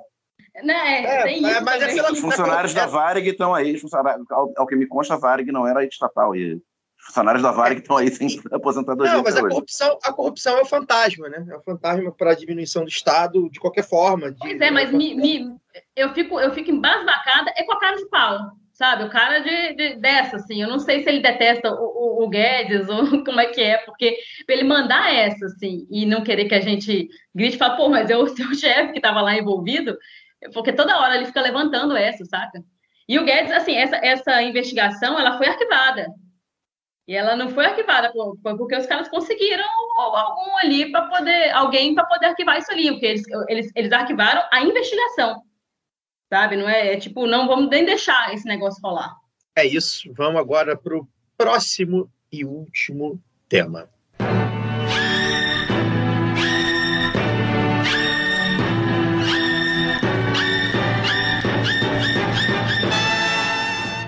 O Brasil perdeu na última sexta-feira uma das artistas mais bem-sucedidas e populares do país nos últimos anos. Uma queda de avião em Minas Gerais matou Marília Mendonça, cantora de sertanejo, e mais duas pessoas de sua equipe, além do piloto e do copiloto. A notícia da tragédia foi acompanhada em tempo real nos principais veículos do chamado Hard News, né? com direito até a reprodução de lives de páginas desconhecidas no Facebook. E aí a gente levanta novamente, com esse episódio, um debate que a gente levanta quase sempre que acontece alguma tragédia ou mortes do tipo, né? Até onde o jornalismo pode ir, consegue ir, o que a gente deve fazer, o que a gente não deve fazer, né? na hora de noticiar essas tragédias. E aí eu chamo Fagner, e que queria falar sobre isso, que, enfim, está no momento aí observatório da imprensa, que é, para a gente é muito importante fazer esse, essas críticas à mídia hegemônica, né? Aí a gente fala, aqui eu acho que a gente fala da Globo News, né? Que a gente acho que todos nós acompanhamos aqui. É, entre erros e acertos, é, algumas coisas ficaram muito marcadas, né? E a gente vai precisar fazer esse debate, né? Da gente tá a tal da era da informação, né? Onde tudo é informação. E aí, o que é de fato notícia, né? O que é de fato relevante, né? Você mostra a pessoa é, saindo do avião morta, precisa mostrar isso, né? É, não mostra. Teve questões de assessoria, né? Eu vou chamar o Fagner aí para descer a marreta Hoje ele tá, hoje ele tá que tá. Não vou chamar ele de processo não, que ele não gosta. Mas você, você tá, tá com tudo e não tá prosa. É, pois é, cara, é muito chocante essa, esse acontecimento, né? A morte da, da Marília. É uma pena, uma perda bizarra pela figura dela, né? Ela não era ela, ela me parecia ser uma boa pessoa, né? Não é porque morreu, mas ela realmente ela tinha a fama de ser uma pessoa bem bacana né, no trato com, com os fãs, com os outros artistas, com a própria mídia e tal. E, e foi muito realmente muito sentido. Assim, eu o, o, gênero sertanejo não é de fato o meu gênero musical preferido, embora eu goste de algumas músicas sertanejas.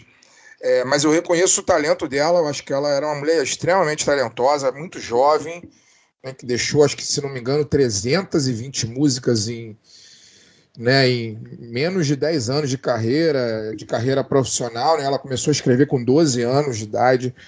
Quer dizer, é muito difícil não reconhecer o talento dela, porque ela realmente tinha muito talento e aparentemente era muito gente boa, né?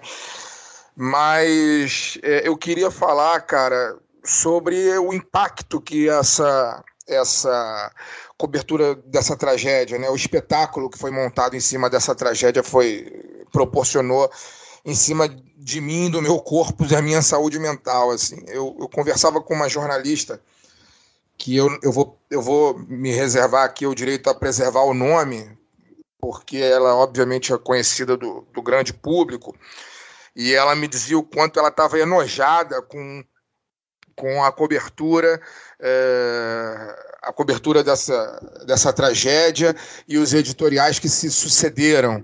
Né? Ela me escreveu falando isso, o quanto ela estava enojada e, e, se sentindo mal enquanto jornalista diante dos editoriais, diante da, da cobertura. E o que eu disse para ela, e que eu vou dizer para vocês aqui, é, para começar, é que essa cobertura, de fato, assim, na, na minha visão, ela só teve o papel de importância para definitivamente tirar do pedestal esse tal de jornalismo, sabe assim. Nós, eu digo nós, eu me coloco como jornalista, muitas vezes a gente trata a profissão como se ela fosse fundamental e imaculada, entendeu? É... Mas a verdade é que a profissão, via de regra, é repugnante, cara. No Brasil, via de regra, a profissão é repugnante. É, e essa cobertura mostrou bem isso. Sabe, o que nós vimos ali na sexta-feira, para além de todo o fato lamentável, o Brasil inteiro viu o reconhecimento de um corpo ao vivo, ao vivo, sem necessidade, sem nenhuma necessidade. É, e aí eu vou dar aqui o meu, o meu, a minha percepção, né, do fato. Quando eu vi a notícia, eu estava numa reunião de trabalho e eu vi a notícia da, que o avião tinha caído, eu eu liguei a televisão imediatamente. Né? Liguei a televisão imediatamente, estava numa reunião de trabalho, mas como estou de home office, liguei a televisão imediatamente. E, e, tava, e, e o, o que eu vi, isso era por volta das 4h15, 4h20 da tarde, eu vi a imagem do avião caído, né? Os destroços do avião caído, e àquela altura já tinham ali umas 20, 25 pessoas no entorno do avião. É, naquele momento, a gente, as notícias que pipocavam na rede social é que a assessoria de imprensa tinha dito que todo mundo tinha sido resgatado e que todo mundo estava bem. Essa era a informação inicial Inclusive, eu nunca vou esquecer, porque eu vi um, um tweet do nosso companheiro, nosso amigo CH, é, tweetando o quanto ele tinha ficado aliviado com essa informação. E aí, é, eu achei estranho quando liguei a televisão, vi a TV, mas aí eu tava, a TV estava sem som, né, até eu ligar o som. Eu achei estranho porque eu vi os destroços do avião e aquelas 20, 25 pessoas ali é, eu estou chutando alto, mas era um número considerável de pessoas ali do lado do avião, sem esboçar nenhum momento, sem esboçar nenhum movimento de socorro. Eu achei muito estranho, porque a despeito do risco que envolve a queda do avião e a possibilidade de um, incêndio, a possibilidade de uma explosão e tal, é, a gente sabe que numa, numa numa ação de resgate, numa emergência, numa tragédia desse nível, os bombeiros eles, é, eles são treinados, né? E eles não, não pensam muito. É, é resgatar quem está quem tá ali dentro, quem está vivo, do avião, do carro, do ônibus, do prédio em chamas. A, a, a primeira menção que essas equipes de resgate fazem, elas são treinadas para você poder tirar quem sobreviveu imediatamente. E eu não estava vendo aquilo acontecer. E aí eu já achei estranho isso. Já achei estranho, porque era um avião em, em, em pedaços, né, em destroços, com um monte de gente em volta, sem fazer a menor menção de abrir o avião, retirar o que quem tinha dentro, ou, ou, ou simplesmente se comunicar com quem estava dentro. Eu achei estranho eu comecei a achar muito estranho. E, e aí o tempo foi passando, o tempo foi passando, o tempo foi passando, e o próprio tom, eu estava vendo na Globo News, né? O próprio tom da cobertura foi tomando um, um, um tom mais grave, um tom de que, opa, calma aí, não, acho que não é bem assim o que a assessoria, o que a assessoria falou, aparentemente não está procedendo.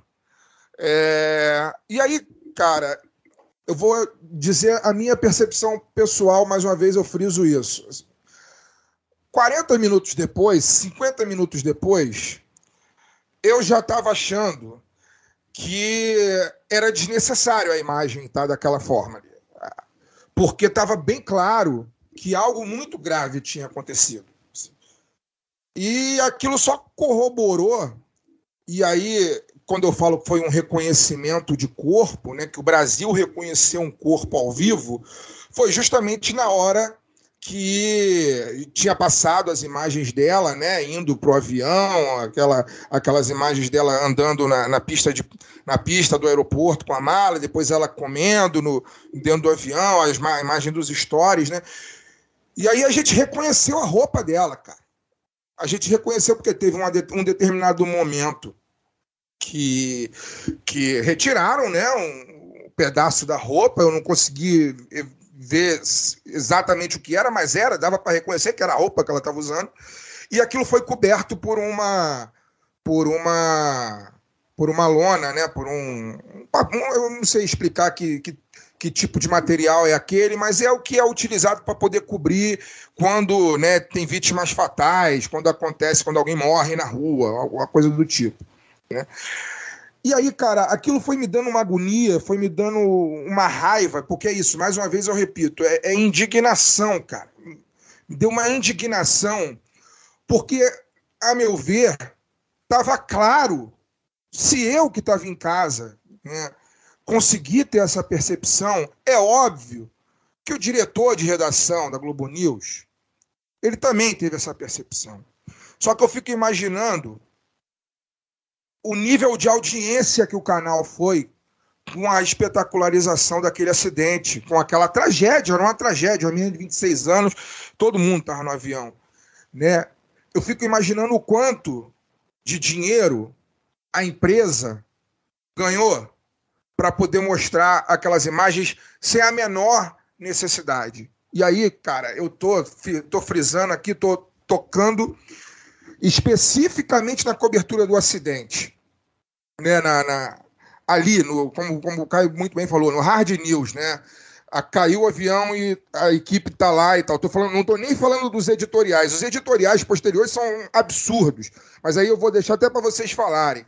A questão da, de frisar é, é, a questão do peso dela, falar que, inclusive, falar que ela era que ela fala, cantava feminismo sem ser feminista. Quer dizer, vários absurdos que foram ditos. Eu não quero nem entrar nesse mérito. Eu só quero entrar no mérito que, mais uma vez, a imprensa brasileira mostrou. É, eu não sei se. Eu, eu, tenho certeza que não foi porque, não, porque acreditou piamente na, na, na, assessoria, que disse que todo mundo tinha sido socorrido. Eu tenho, eu tenho certeza que a espetacularização aconteceu porque ganhou-se muito dinheiro muito dinheiro fazendo a, a, cobertura da maneira como foi. Não precisava, mais uma vez, é mais uma vez. A gente já teve vários casos é o caso da, da, da Marília Mendonça, foi o caso daquela menina Eloá, que a, a coisa de 13 anos também morreu ao vivo. Acho, acho que fez morreu, 15 anos agora esse ano. É, morreu ao vivo, ao vivo. Né? Se eu não me engano, foi no programa do Datena. O, o ex-namorado dela, é, o ex-namorado dela matou ela ao vivo. Todo mundo viu, né? Tem o caso do ônibus 174, que o, o, o, o sequestrador foi assassinado ao vivo, e aí, além do sequestrador, também teve a morte do, da, da, da, professora, da Geisa, né, se não me engano, era a Geisa que estava no ônibus, que acabou tomando tiro e também morreu. Quer dizer, infelizmente, cara, mais uma vez, assim, eu tenho que mostrar a minha indignação com não é nem com os meus colegas nesse caso, é nesse caso é com a chefia, porque eu, a ordem, querendo ou não, ali o repórter não tem muito o que fazer. O repórter está ali e ele é perguntado e ele responde. Né? Mas ali a questão é chefia. Eu tenho certeza absoluta. Estava muito claro que a situação naquele local, no acidente em Caratinga, era muito grave. Não era, não era é, simples como a assessoria colocou. Estava muito claro que era grave. Só que as televisões elas optaram por fazer dessa tragédia, que é uma tragédia, uma tragédia que lutou o país inteiro, pessoas que não são, que não eram fãs da Marília, que não conheciam o trabalho dela a fundo, como é o meu caso, né? É, eu conhecia algumas músicas dela, gostava das músicas que conhecia, mas não, como não é o meu gênero preferido, eu não sou de ouvir o sertanejo, mas eu fiquei profundamente enlutado com o que aconteceu. E aí, inclusive, de, de, um, de tempos para cá, de, de, desses dias para cá, eu acho que, até por conta dessa espetacularização que foi feita com a morte dela, eu ouvi, eu ouvi, eu, eu passei a ouvir com mais assiduidade as músicas, e eu comecei a ter um sentimento com a voz dela que eu não tinha antes. Porque eu ouvia as músicas que ela cantava, por mais que fosse sofrência, né? Que falasse de término de relação, ou de volta por cima e tal, mas com, com ar de sofrência, muitas vezes eu ouvia e eu achava até divertida a própria música Infiel. Eu acho que ela tem uma a música fala de uma de uma infidelidade, de um término de uma relação, mas eu acho que ela tem uma balada inclusive divertida. Da partir desse momento, a partir da morte dela, eu passei a ouvir a música, a voz da Marília Mendonça se tornou na, na minha cabeça a voz da tristeza, cara. Eu fico muito triste. Eu reconheço o quanto eu tô gostando da, do trabalho dela pós-morte, vou dizer dessa forma, mas a voz dela se tornou a voz de, da tristeza, inclusive pela espetacularização que foi feita com a morte dela. Tudo, tudo isso é uma, tudo disso é uma enorme tragédia, assim, né? É uma perda terrível, assim, para a música, para a cultura, para os fãs, para um país que já está profundamente dolorido, já de muito tempo, muitas mortes ocorrendo em sequência, e aí fomos pegos mais uma vez por essa tragédia envolvendo ela, né? E uma tragédia que foi, na minha visão, na minha concepção de jornalista, tratada com profundo desrespeito, né? Por essa mídia que nós temos, que, mais uma vez repito, pensa apenas em audiência e dinheiro. Né? E aí Nesse caso específico, quero isentar o repórter que estava no local, porque ali não tem muito o que fazer, ele tem que estar tá ali, né? E tem que responder o que pergunta. Mas a gente não precisava ver as imagens que a gente viu. A notícia poderia ser, ter sido dada de outra forma, o povo estaria informado, o povo estaria enlutado, né? É, mas não ficaria espetacularizado, né? Porque, no fim das contas, o espetáculo ele não presta serviço nenhum. O espetáculo é um desrespeito à memória daqueles que se vão, é um desrespeito aos familiares que ficam, é um desrespeito aos fãs, né? É, um, é só desrespeito.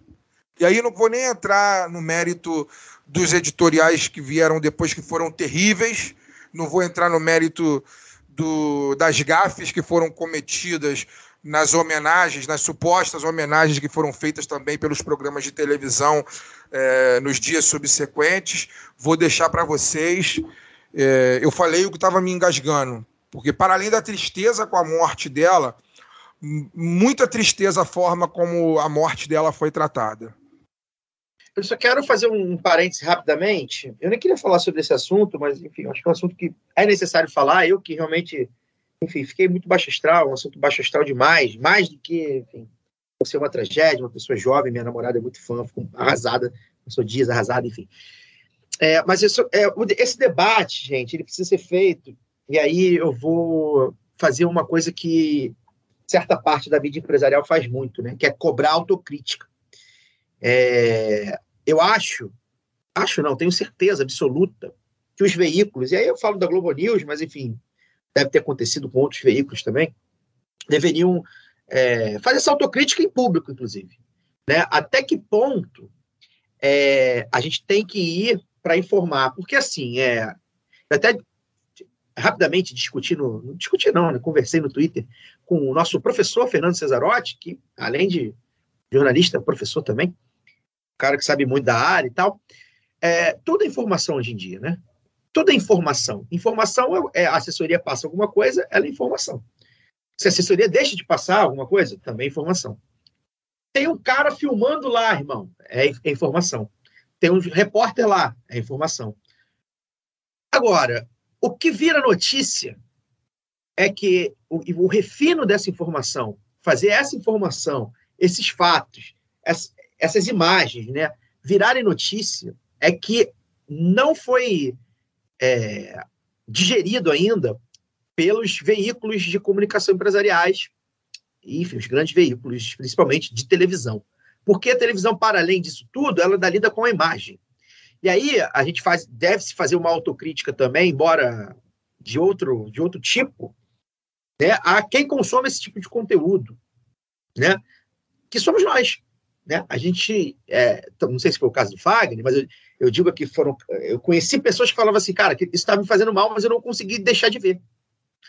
Então, assim, é, no meu caso, eu vi porque eu, eu sou. É meio, meio que meu estilo de jornalista mesmo. Eu quero saber, quero ver, né? Enfim. Então, assim, é, é, a gente precisa fazer essa reflexão, porque, para além disso tudo, né, a gente vive na era da imagem, gente. né? A gente vive na era do Instagram. A Marília Mendonça, pós-mortem, ganhou 4 milhões de seguidores. Percebam? Ela já era muito, muito seguida, muito famosa, né? muito ativa nas redes sociais, inclusive, e por isso que talvez pessoas que não conhecessem a música dela conhecessem ela. E ela ganhou 4 milhões depois que morreu. Eu acabei de ver aqui o número de hoje. Né? Isso, o que, que isso está que que isso tá querendo dizer para gente? Né? Isso é, é uma, uma forma de prestar homenagem, pessoas que conheceram a música dela, que não conheciam, né? Pode dizer um monte de coisa. É, para além disso tudo, né, a, questão das lives, né? É, é, é, a imagem ela é notícia, mas até que ponto essa imagem poderia, precisava ser passada em tempo real, por exemplo, né? Como você não poderia ter feito o refino dessa imagem, como aconteceu em alguns momentos, né? Você, ao invés de passar ao vivo, porque não sei se precisava noticiar a saída de um corpo ao vivo, né? A gente viu a, a, a confirmação da morte da Marília Mendonça ao vivo. Quem estava vendo percebeu lá com a, com, a, com a roupa dela e tal. E a família, provavelmente também. É, então, assim, além disso tudo, né, a gente precisa fazer esse debate. Eu gostaria, não vai, não vai acontecer, mas eu gostaria que a Globo News, os editores da Globo News, da Band News, da, das rádios e tudo mais, é, fizesse essa reflexão, cara. Tipo assim, tá, tudo bem, é informação, gente. A gente precisa noticiar que o avião da Marília Mendonça caiu. Não tem jeito, a gente precisa noticiar. Tem imagem de lá? Precisa mostrar a imagem? Não sei, eu não sei. Eu estou dizendo que eu não sei, porque a imagem também é uma informação. Né? Porque teve gente, por exemplo, foi o meu caso do Fagner, a gente conversava sobre isso, que pela imagem a gente percebeu uma coisa no feeling, né? no chute. E, obviamente, a gente não podia cravar nada. Né? A gente conversou entre a gente internamente. Né? Nós somos jornalistas, a gente não podia falar assim, ih, rapaz, acho que babou, né? A gente não podia falar isso em público, né? Então, assim, é, é um, eu acho que é um debate que precisa ser aberto, né? E eu não sei como é que, como é que as faculdades estão lidando com isso, como é que, embora eu, tenha, eu seja recém saído da faculdade, tem quatro anos apenas que eu me formei, é, era um debate que, enfim, não sei se acontecia de maneira. Eu me formei para uma boa faculdade particular, mas uma faculdade com bons professores. Eu não sei se esse debate acontece de maneira que reflita, não na academia por si só, ou nos novos repórteres, mas reflita lá, né? né? E aí entra a questão comercial, vale a pena, né? Vale, vale, valeria a pena a Globo News, né? Não passar as imagens se a audiência subiu. Então, assim, acho que é um. E aí, assim, a gente vive, vive a era da espetacularização de tudo, né? De tudo, gente. Né? A gente tem uma. É, a gente está vivendo um momento em que há a profissão de influencer. Qual é a sua profissão? Eu sou influenciador. E aí, enfim, influenciador de quê? Pode ser desde falas é, antirracistas, né? falas feministas, até pessoas que influenciam as outras por causa da astrologia ou por causa do futebol, né? Então, assim, é, é isso, né? Não necessariamente com estudo, com uma base, às vezes só na base da beleza, na fase do carisma, ou seja, na base do quê? Da imagem. Então, assim, o jornalismo vai precisar fazer esse debate uma hora ou outra, porque é isso, as pessoas vão ficar enojadas, né? outras vão ficar morbidamente interessadas naquilo, e isso vai gerar né, questões psicológicas e questões sociais e sociológicas, etc. Então, assim, é um debate que a gente, né, quando a gente falou assim, vamos, vamos falar sobre isso, a gente, assim, cara, ninguém queria estar falando sobre isso, né? Mas, assim, na nossa posição, o lado B assume essa posição de observatório da imprensa, acho que é um diferencial que a gente tem, a gente não quer abrir mão dele. A gente precisava falar, cara, o que aconteceu, inclusive a questão da assessoria, foi bizarro, né? Então, assim, a gente precisava falar, cara, vamos falar, vamos ter que falar. Mó baixa astral, a gente não queria falar, mas vamos ter que falar dessa porra. Porque, assim, foi um momento em que a imprensa se colocou em choque não só politicamente ou eleitoralmente, como a gente costuma debater aqui, né, questões de classe, embora isso envolva também, né? A gente sabe. Mas, assim, não só essa questão, né? a questão da imagem mesmo, né? da questão do serviço que presta. Né? Então, acho que vale o debate, a gente precisava participar desse debate. É, eu, não tenho, eu não tenho uma opinião fechada sobre isso. Não tenho, ah, não tinha que fazer isso, ou tinha que fazer isso. Eu não sei, eu não sei. Eu, Caio, jornalista, é, não sei que, qual, quais são os limites, mas tem que ter um limite, né? Tem que ter um limite. Senão a gente tá, vai virar igual o Facebook, né? Que andou aí transmitindo live de mortes, né? Live de suicídios, né? E aí a gente falar, tudo bem, a Globo News vai passar as pessoas se suicidando. Que porra é essa, né? Inclusive o suicídio também é um outro tabu e tal. E aí eu queria falar com, com o Dani, que é o nosso especialista em acidentes aéreos, para ele pincelar rapidamente, né? Acho que ele acompanha bastante isso, ele gosta do assunto, se interessa pelo assunto de, de funcionamento da engenharia aeronáutica, né? Creio eu que se chama assim, eu estou chutando, aeroviária, sei lá. E aí, Dani, o é, que, que você viu aí, né? É cedo para falar, a gente sabe que é cedo para falar, né? Os laudos demoram, né? Mas o que, que você viu aí? É, Se o... quiser falar, obviamente, da cobertura também, fique à vontade. Durante a pandemia, eu, eu adquiri o saudável hábito de assistir vídeos de aviação, explicando funcionamento das coisas, a diferença entre as aeronaves e tal, é, e falam também dos acidentes. É, naturalmente é muito cedo ainda, né? Tem algumas é, relatos já, né, de que o parece claro que o avião bateu na, na fiação de alta tensão que tem no, nos arredores, encontraram um cabo de alta tensão enrolado no, nos motores. É, os motores se separaram da, do resto da fuselagem. Se você olhar essas imagens aí do avião caído naquela cachoeira, as asas estão sem os dois motores. É, só que é, acidente de avião é uma coisa muito complexa. Geralmente envolve vários fatores. É muito raro que apenas um fator é, cause o, o, acidente. E mesmo que o, o, fato seja esse, né, que ele bateu no fio de alta tensão, perdeu velocidade rapidamente e caiu, é, tem múltiplos fatores que fazem com que ele possa ter batido naqueles cabos, né? Se ele não, ele não deveria estar se aproximando por ali, aquela era a rota de descida adequada para aquele, aquele aeroporto, que não é nem um aeroporto, é um campo de pouso, um aeródromo, não tem, não tem torre de controle. E isso pode parecer absurdo para quem olha, como assim o aeroporto não tem torre de controle? Esses aeroportos pequenos, de interior, onde só tem aviação, a chamada aviação geral, que é essa aviação de, de pequenas aeronaves, né, que não, não é aviação comercial é, regular de, de, passageiros ou de carga, é, não tem torre de controle. O aeroporto de Angra, onde teve acidente de Teoriza Vasca, não tinha torre de controle. O aeroporto de Santos, o campo de pouso de Santos, onde aconteceu o acidente do Eduardo Campos, também não tem torre de controle.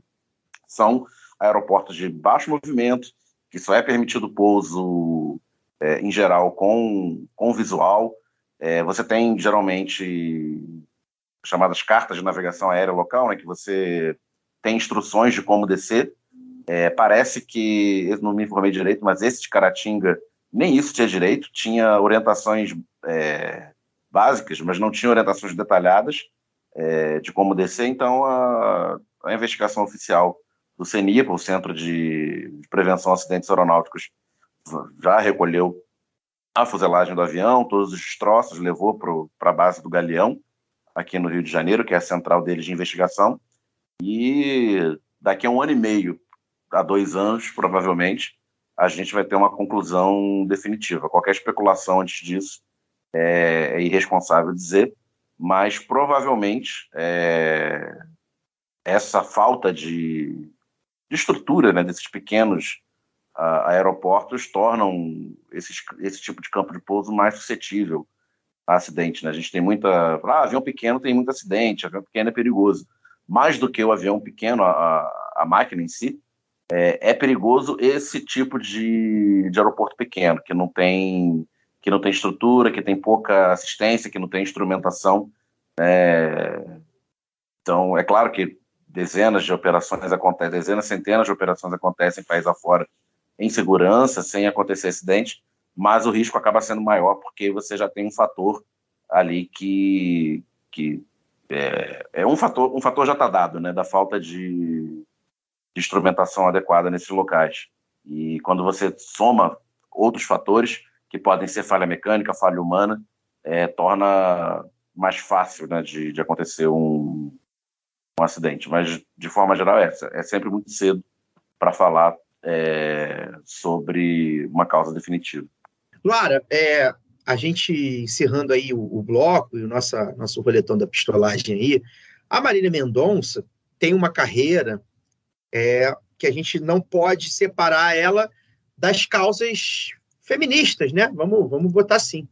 Então, é, Aí tem a questão da, do empoderamento da mulher, por exemplo, poder sentar e beber, e poder ser amante, e poder trair o cara, e poder dizer, enfim, né? Para além dessas letras, né?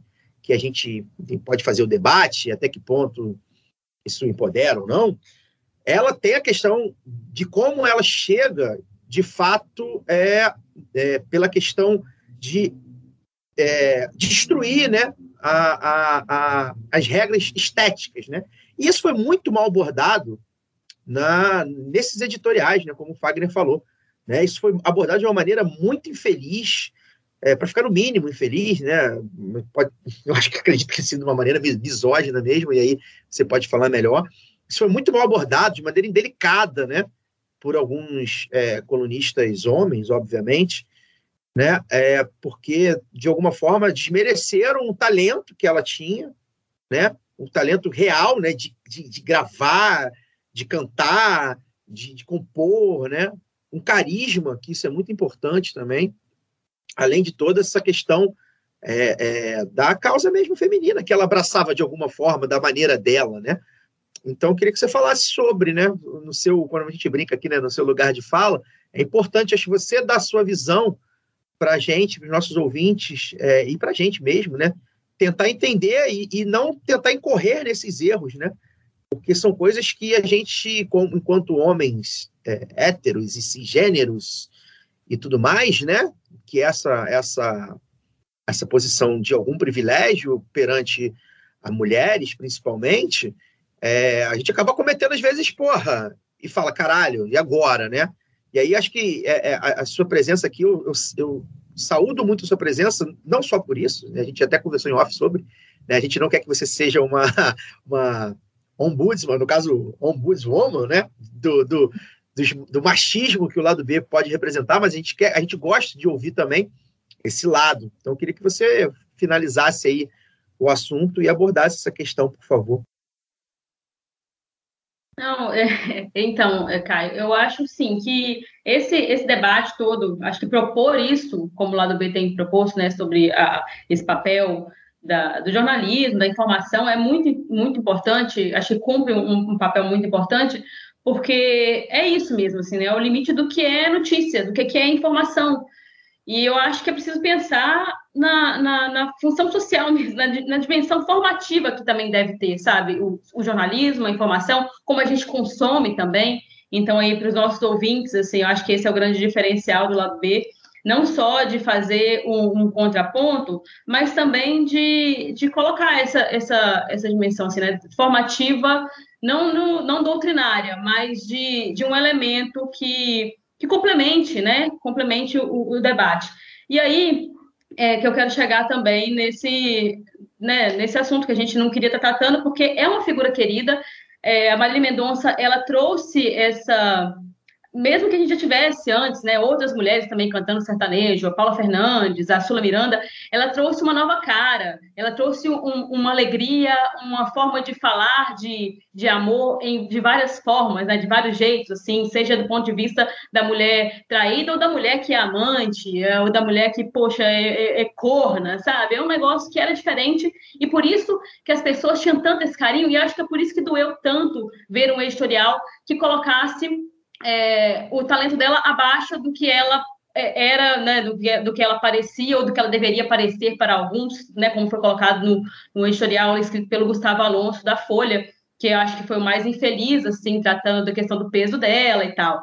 E, e aí a gente vê também como é que a, a, a imprensa, né, a mídia hegemônica tratou é, de forma distorcida o que é a informação. No velório, eles colocaram lá o padrasto da Marília, né, que é um homem negro, como ah, é o segurança ali que está dando apoio para a mãe, Pô, é o padrasto dos casos, eles não se preocuparam em fazer esse essa pesquisa, sabe? Então são coisas básicas, eu acho ali.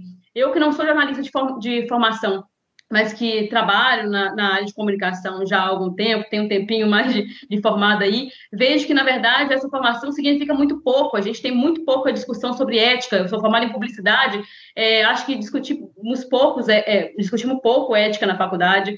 E, e também eu acho que isso é reflexo de uma sociedade que elabora muito mal o seu luto. A gente já falou disso aqui em, outras, em outros momentos, porque tratamos, tratamos da, da, pandemia e de como essa será uma geração em que todo, toda a família né, tá, tem alguém, perdeu alguém é, para a Covid, perdeu um amigo, perdeu um parente, perdeu um vizinho. E a, o Brasil inteiro perdeu uma grande artista, que foi a Marília Mendonça, que era essa pessoa querida, e aí você pergunta assim, qual é o limite? Eu também não tenho um, um, um ponto assim, para poder dizer, ah, cravar é isso, acho que está tá, tá sempre aberto, assim. Mas eu diria que se tem e deve ter um limite, é, eu acho que é a humanidade. A Marília, acho que ela cativou tanto o Brasil porque ela era muito humana. Ela era essa pessoa que, que fazia farra, que era divertida, que gostava de curtir e que chorava também e não tinha vergonha de chorar. E esse elemento humano, eu acho que foi é, tirado dela no momento em que é, foi exibido, né, como o Fagner falou, é, a gente reconheceu o corpo dela ao vivo ali. Então a gente imagina, eu estou até arrepiada falando isso agora, é, a gente imagina a família, sabe, com informações encontradas. Acho que o, o, limite é esse, sabe, gente? Como, você, como é que você se sentiria vendo a sua filha, a sua companheira, a sua amiga numa situação dessa? Eu acho que a gente tem sempre que se colocar nisso. Tem, tem é, é, sempre pensar, né? Nós estamos, a gente pode dominar todas as teorias. Acho que isso é uma frase do, do Jung, né? Todas as técnicas, mas ao tocar uma alma humana, seja apenas outra alma humana pensa que nós estamos falando de informação, de notícia para outras pessoas. A gente fala, ah, o mercado reagiu, nós estamos falando de gente. Quando a gente fala de é, inflação, de PIB, nós não estamos falando, a gente está falando sempre de coisas que impactam as pessoas. Então, acho que esse deveria ser o limite da, da notícia, o limite da, da, informação, e pensar também no, nessa dimensão formativa, de agora é, elaborar melhor o nosso, o nosso luta, elaborar melhor esses sentimentos, porque vira uma coisa egóica as pessoas começam a querer falar delas. Nós vimos isso em assim, depoimentos que pegaram gente ali super aleatória, e aí depois, do lado de cá também, as pessoas julgando como é que os outros estavam reagindo, se chorou demais, se chorou de menos. Vira sempre um negócio agora, porque a gente elaborou muito pouco isso. Então, acho que é, é, é por aí, assim, eu queria destacar mais mesmo essa necessidade da gente ser cada vez mais humano, para poder aprender a lidar com os outros seres humanos, porque senão isso aqui daqui a pouco está ficando é, inabitável. Perfeito. Eu acho que a gente, enfim, a gente, de fato, a gente fez, faz o nosso papel aqui de debater. É, a gente brincou lá no começo do episódio que, enfim, o programa é até baixa astral, não tem como não ser. Acho que é, é isso mesmo. Acho que Wagner foi muito feliz quando ele tweetou lá no, no, no, lado B que quando morre um artista popular, o povo morre com ela, né? E, e a Marília Mendonça era muito popular, foi durante muito tempo a principal cantora do país é, é, era uma das principais artistas do país hoje. É, e realmente mexeu com todos nós, né? Quem, quem, quem acompanhou isso, quem de alguma forma conhecia as músicas, quem alguma forma, de alguma forma se, se, se solidariza com a multidão de fãs, né? Pessoas que estavam esperando ela para o show. É, e a gente precisava falar disso mesmo, acho que a gente precisa debater Caio, isso mesmo. Só mais uma coisa, eu acho que essa desumanização que teve em parte das coberturas da morte da Marília Mendonça também se deve ao total descolamento que a grande imprensa tem do povo que ela ousa dizer que representa. Perfeito. Eu acho que é, é, é bem isso. É, e eu acho que quando você fala da questão dos números, né? Quando você falou aí, é, é, é a questão dos números, é realmente é, é isso, né? Vira número. Então, assim, ah, a audiência está subindo, né? Enfim, é, é, é, realmente um debate que é preciso ser feito, como todos os debates, né? Para além dos números, para além da grana, para além de tudo. E, e, enfim, esperemos sentados. A verdade é essa. E só para fechar, né? É, tem uma questão que eu acho curiosa também, que é o papel do crítico, né? O papel do crítico musical, crítico de cinema, crítico literário, crítico, né? A profissão crítico, né? Que ele precisa, por, por, por profissão, muitas vezes, né, ser neutro, né? A, a, questão da neutralidade, da isenção, né? Então, assim, por exemplo, quando o cara fala lá da. Não vou nem reproduzir o que ele falou da, da competência vocal da, da, da, cantora, ele precisa analisar aquilo. Não, preciso analisar com técnicas e critérios, e não, porque eu, não estou analisando friamente, né? No dia seguinte da morte da mulher. Você precisa mesmo ele pode daqui a um ano, ele pode falar assim, ah, gente, ó, a fulano de tal, a fulana de tal não cantava tão bem, mas tinha lá os seus méritos e tal. Mas no dia seguinte, precisa mesmo fazer um obituário técnico e crítico e fazer análise nossa. Mas, ô Caio, quando né? eu falo da, da dimensão formativa, também é nesse, nesse sentido, assim, precisa fazer isso, mesmo que seja daqui a um ano, sabe? Nós estamos falando de outra pessoa, eu acho Sim, que sim, a neutralidade, eu acho que a neutralidade é a coisa menos humana, é, é, é um mito, assim, da, da, da desumanidade. É, claro. Porque É ela óbvio. não desumaniza, entendeu? Você, é. é, igual eu fiquei emocionada aqui, senti isso também na, quando, quando o Fagner falava, é, vocês falaram também, você e Daniel. Eu acho que é, a neutralidade ela nos desumaniza, nós não temos que é, é acabar com isso, sabe?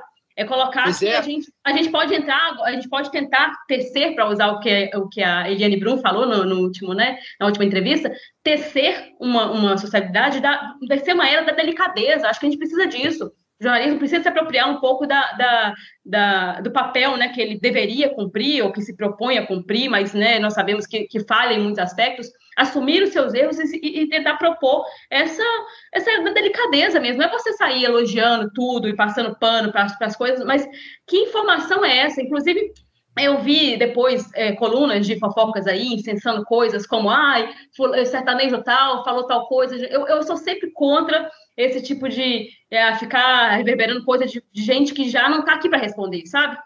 Então, ah, o amigo tal colocou tal coisa assim, revelou o motivo disso, falou que falou antes e não sei o que lá. Isso vira notícia, isso também retroalimentar, sabe, essa indústria de, de, de notícias mórbidas, de noticiário mórbido, de, de obituários que são cada vez mais é, menos, cada vez menos é, humanos mesmo, sabe? Cada vez mais desumanizantes. Isso. E aí respeitar o luto seria fundamental, né? É, seria fundamental. Vamos, a gente vai encerrar aqui, tentar encerrar para cima um pouquinho, né? É, a vida vai continuando. É, a gente faz aqui a nossa parte. Tá tendo um buzinaço aqui fora agora. Enfim, coisas de morar no, no, em frente a um sinal de cruzamento. E eu peço pro Fagner Torres se despedir. Valeu, Fagner. Até semana que vem. Valeu, gente. Obrigado, Caio. Obrigado, Luara. Obrigado, Daniel. Obrigado você, ouvinte, que está com a gente até o momento. Desculpa se em algum momento me excedi, mas realmente é, os acontecimentos do dia, do dia não, né, da semana, foram bem, bem, bem, bem é, irritantes para quem é jornalista, para quem tem senso crítico, né, para quem pensa a sociedade de uma maneira diferente. É, como o Lara falou, né, uma sociedade que não nos desumanize tanto, né, que, que nos permita ser humanos, né, com os nossos erros e com os nossos acertos. É, infelizmente, essa sociedade está nos desumanizando cada vez mais, pelo menos tentando nos desumanizar cada vez mais, né? E aí peço desculpas se me irritei, é, se de, deixei demonstrar essa irritação profunda com os fatos que aconteceram.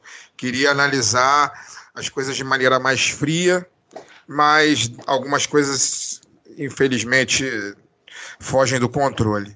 Não seria É você, isso. Fagner.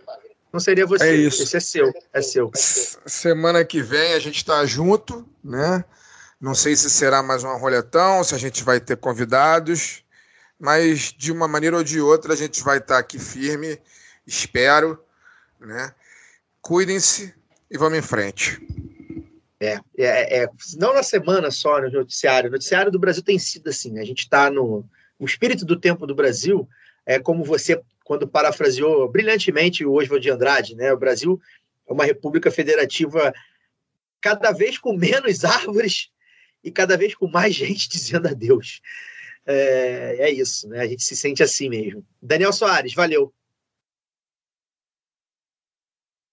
Valeu. É, queria dizer aqui no, no programa que cumpri a promessa feita lá no dia do programa do, com Wagner Moura. Fui, fui ao cinema, paguei a entrada e vi o Marighella.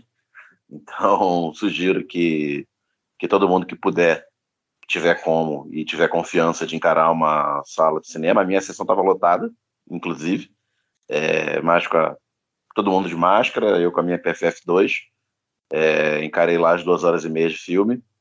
É, vale a pena, não é, não é um tratado político, não é um filme que te pega pela emoção e para para te fazer sentir, né, vendo é, de forma escancarada o que que o que que era essa ditadura que tanta tanto imbecil por aí é, fica falando que que deveria voltar, que sente saudade.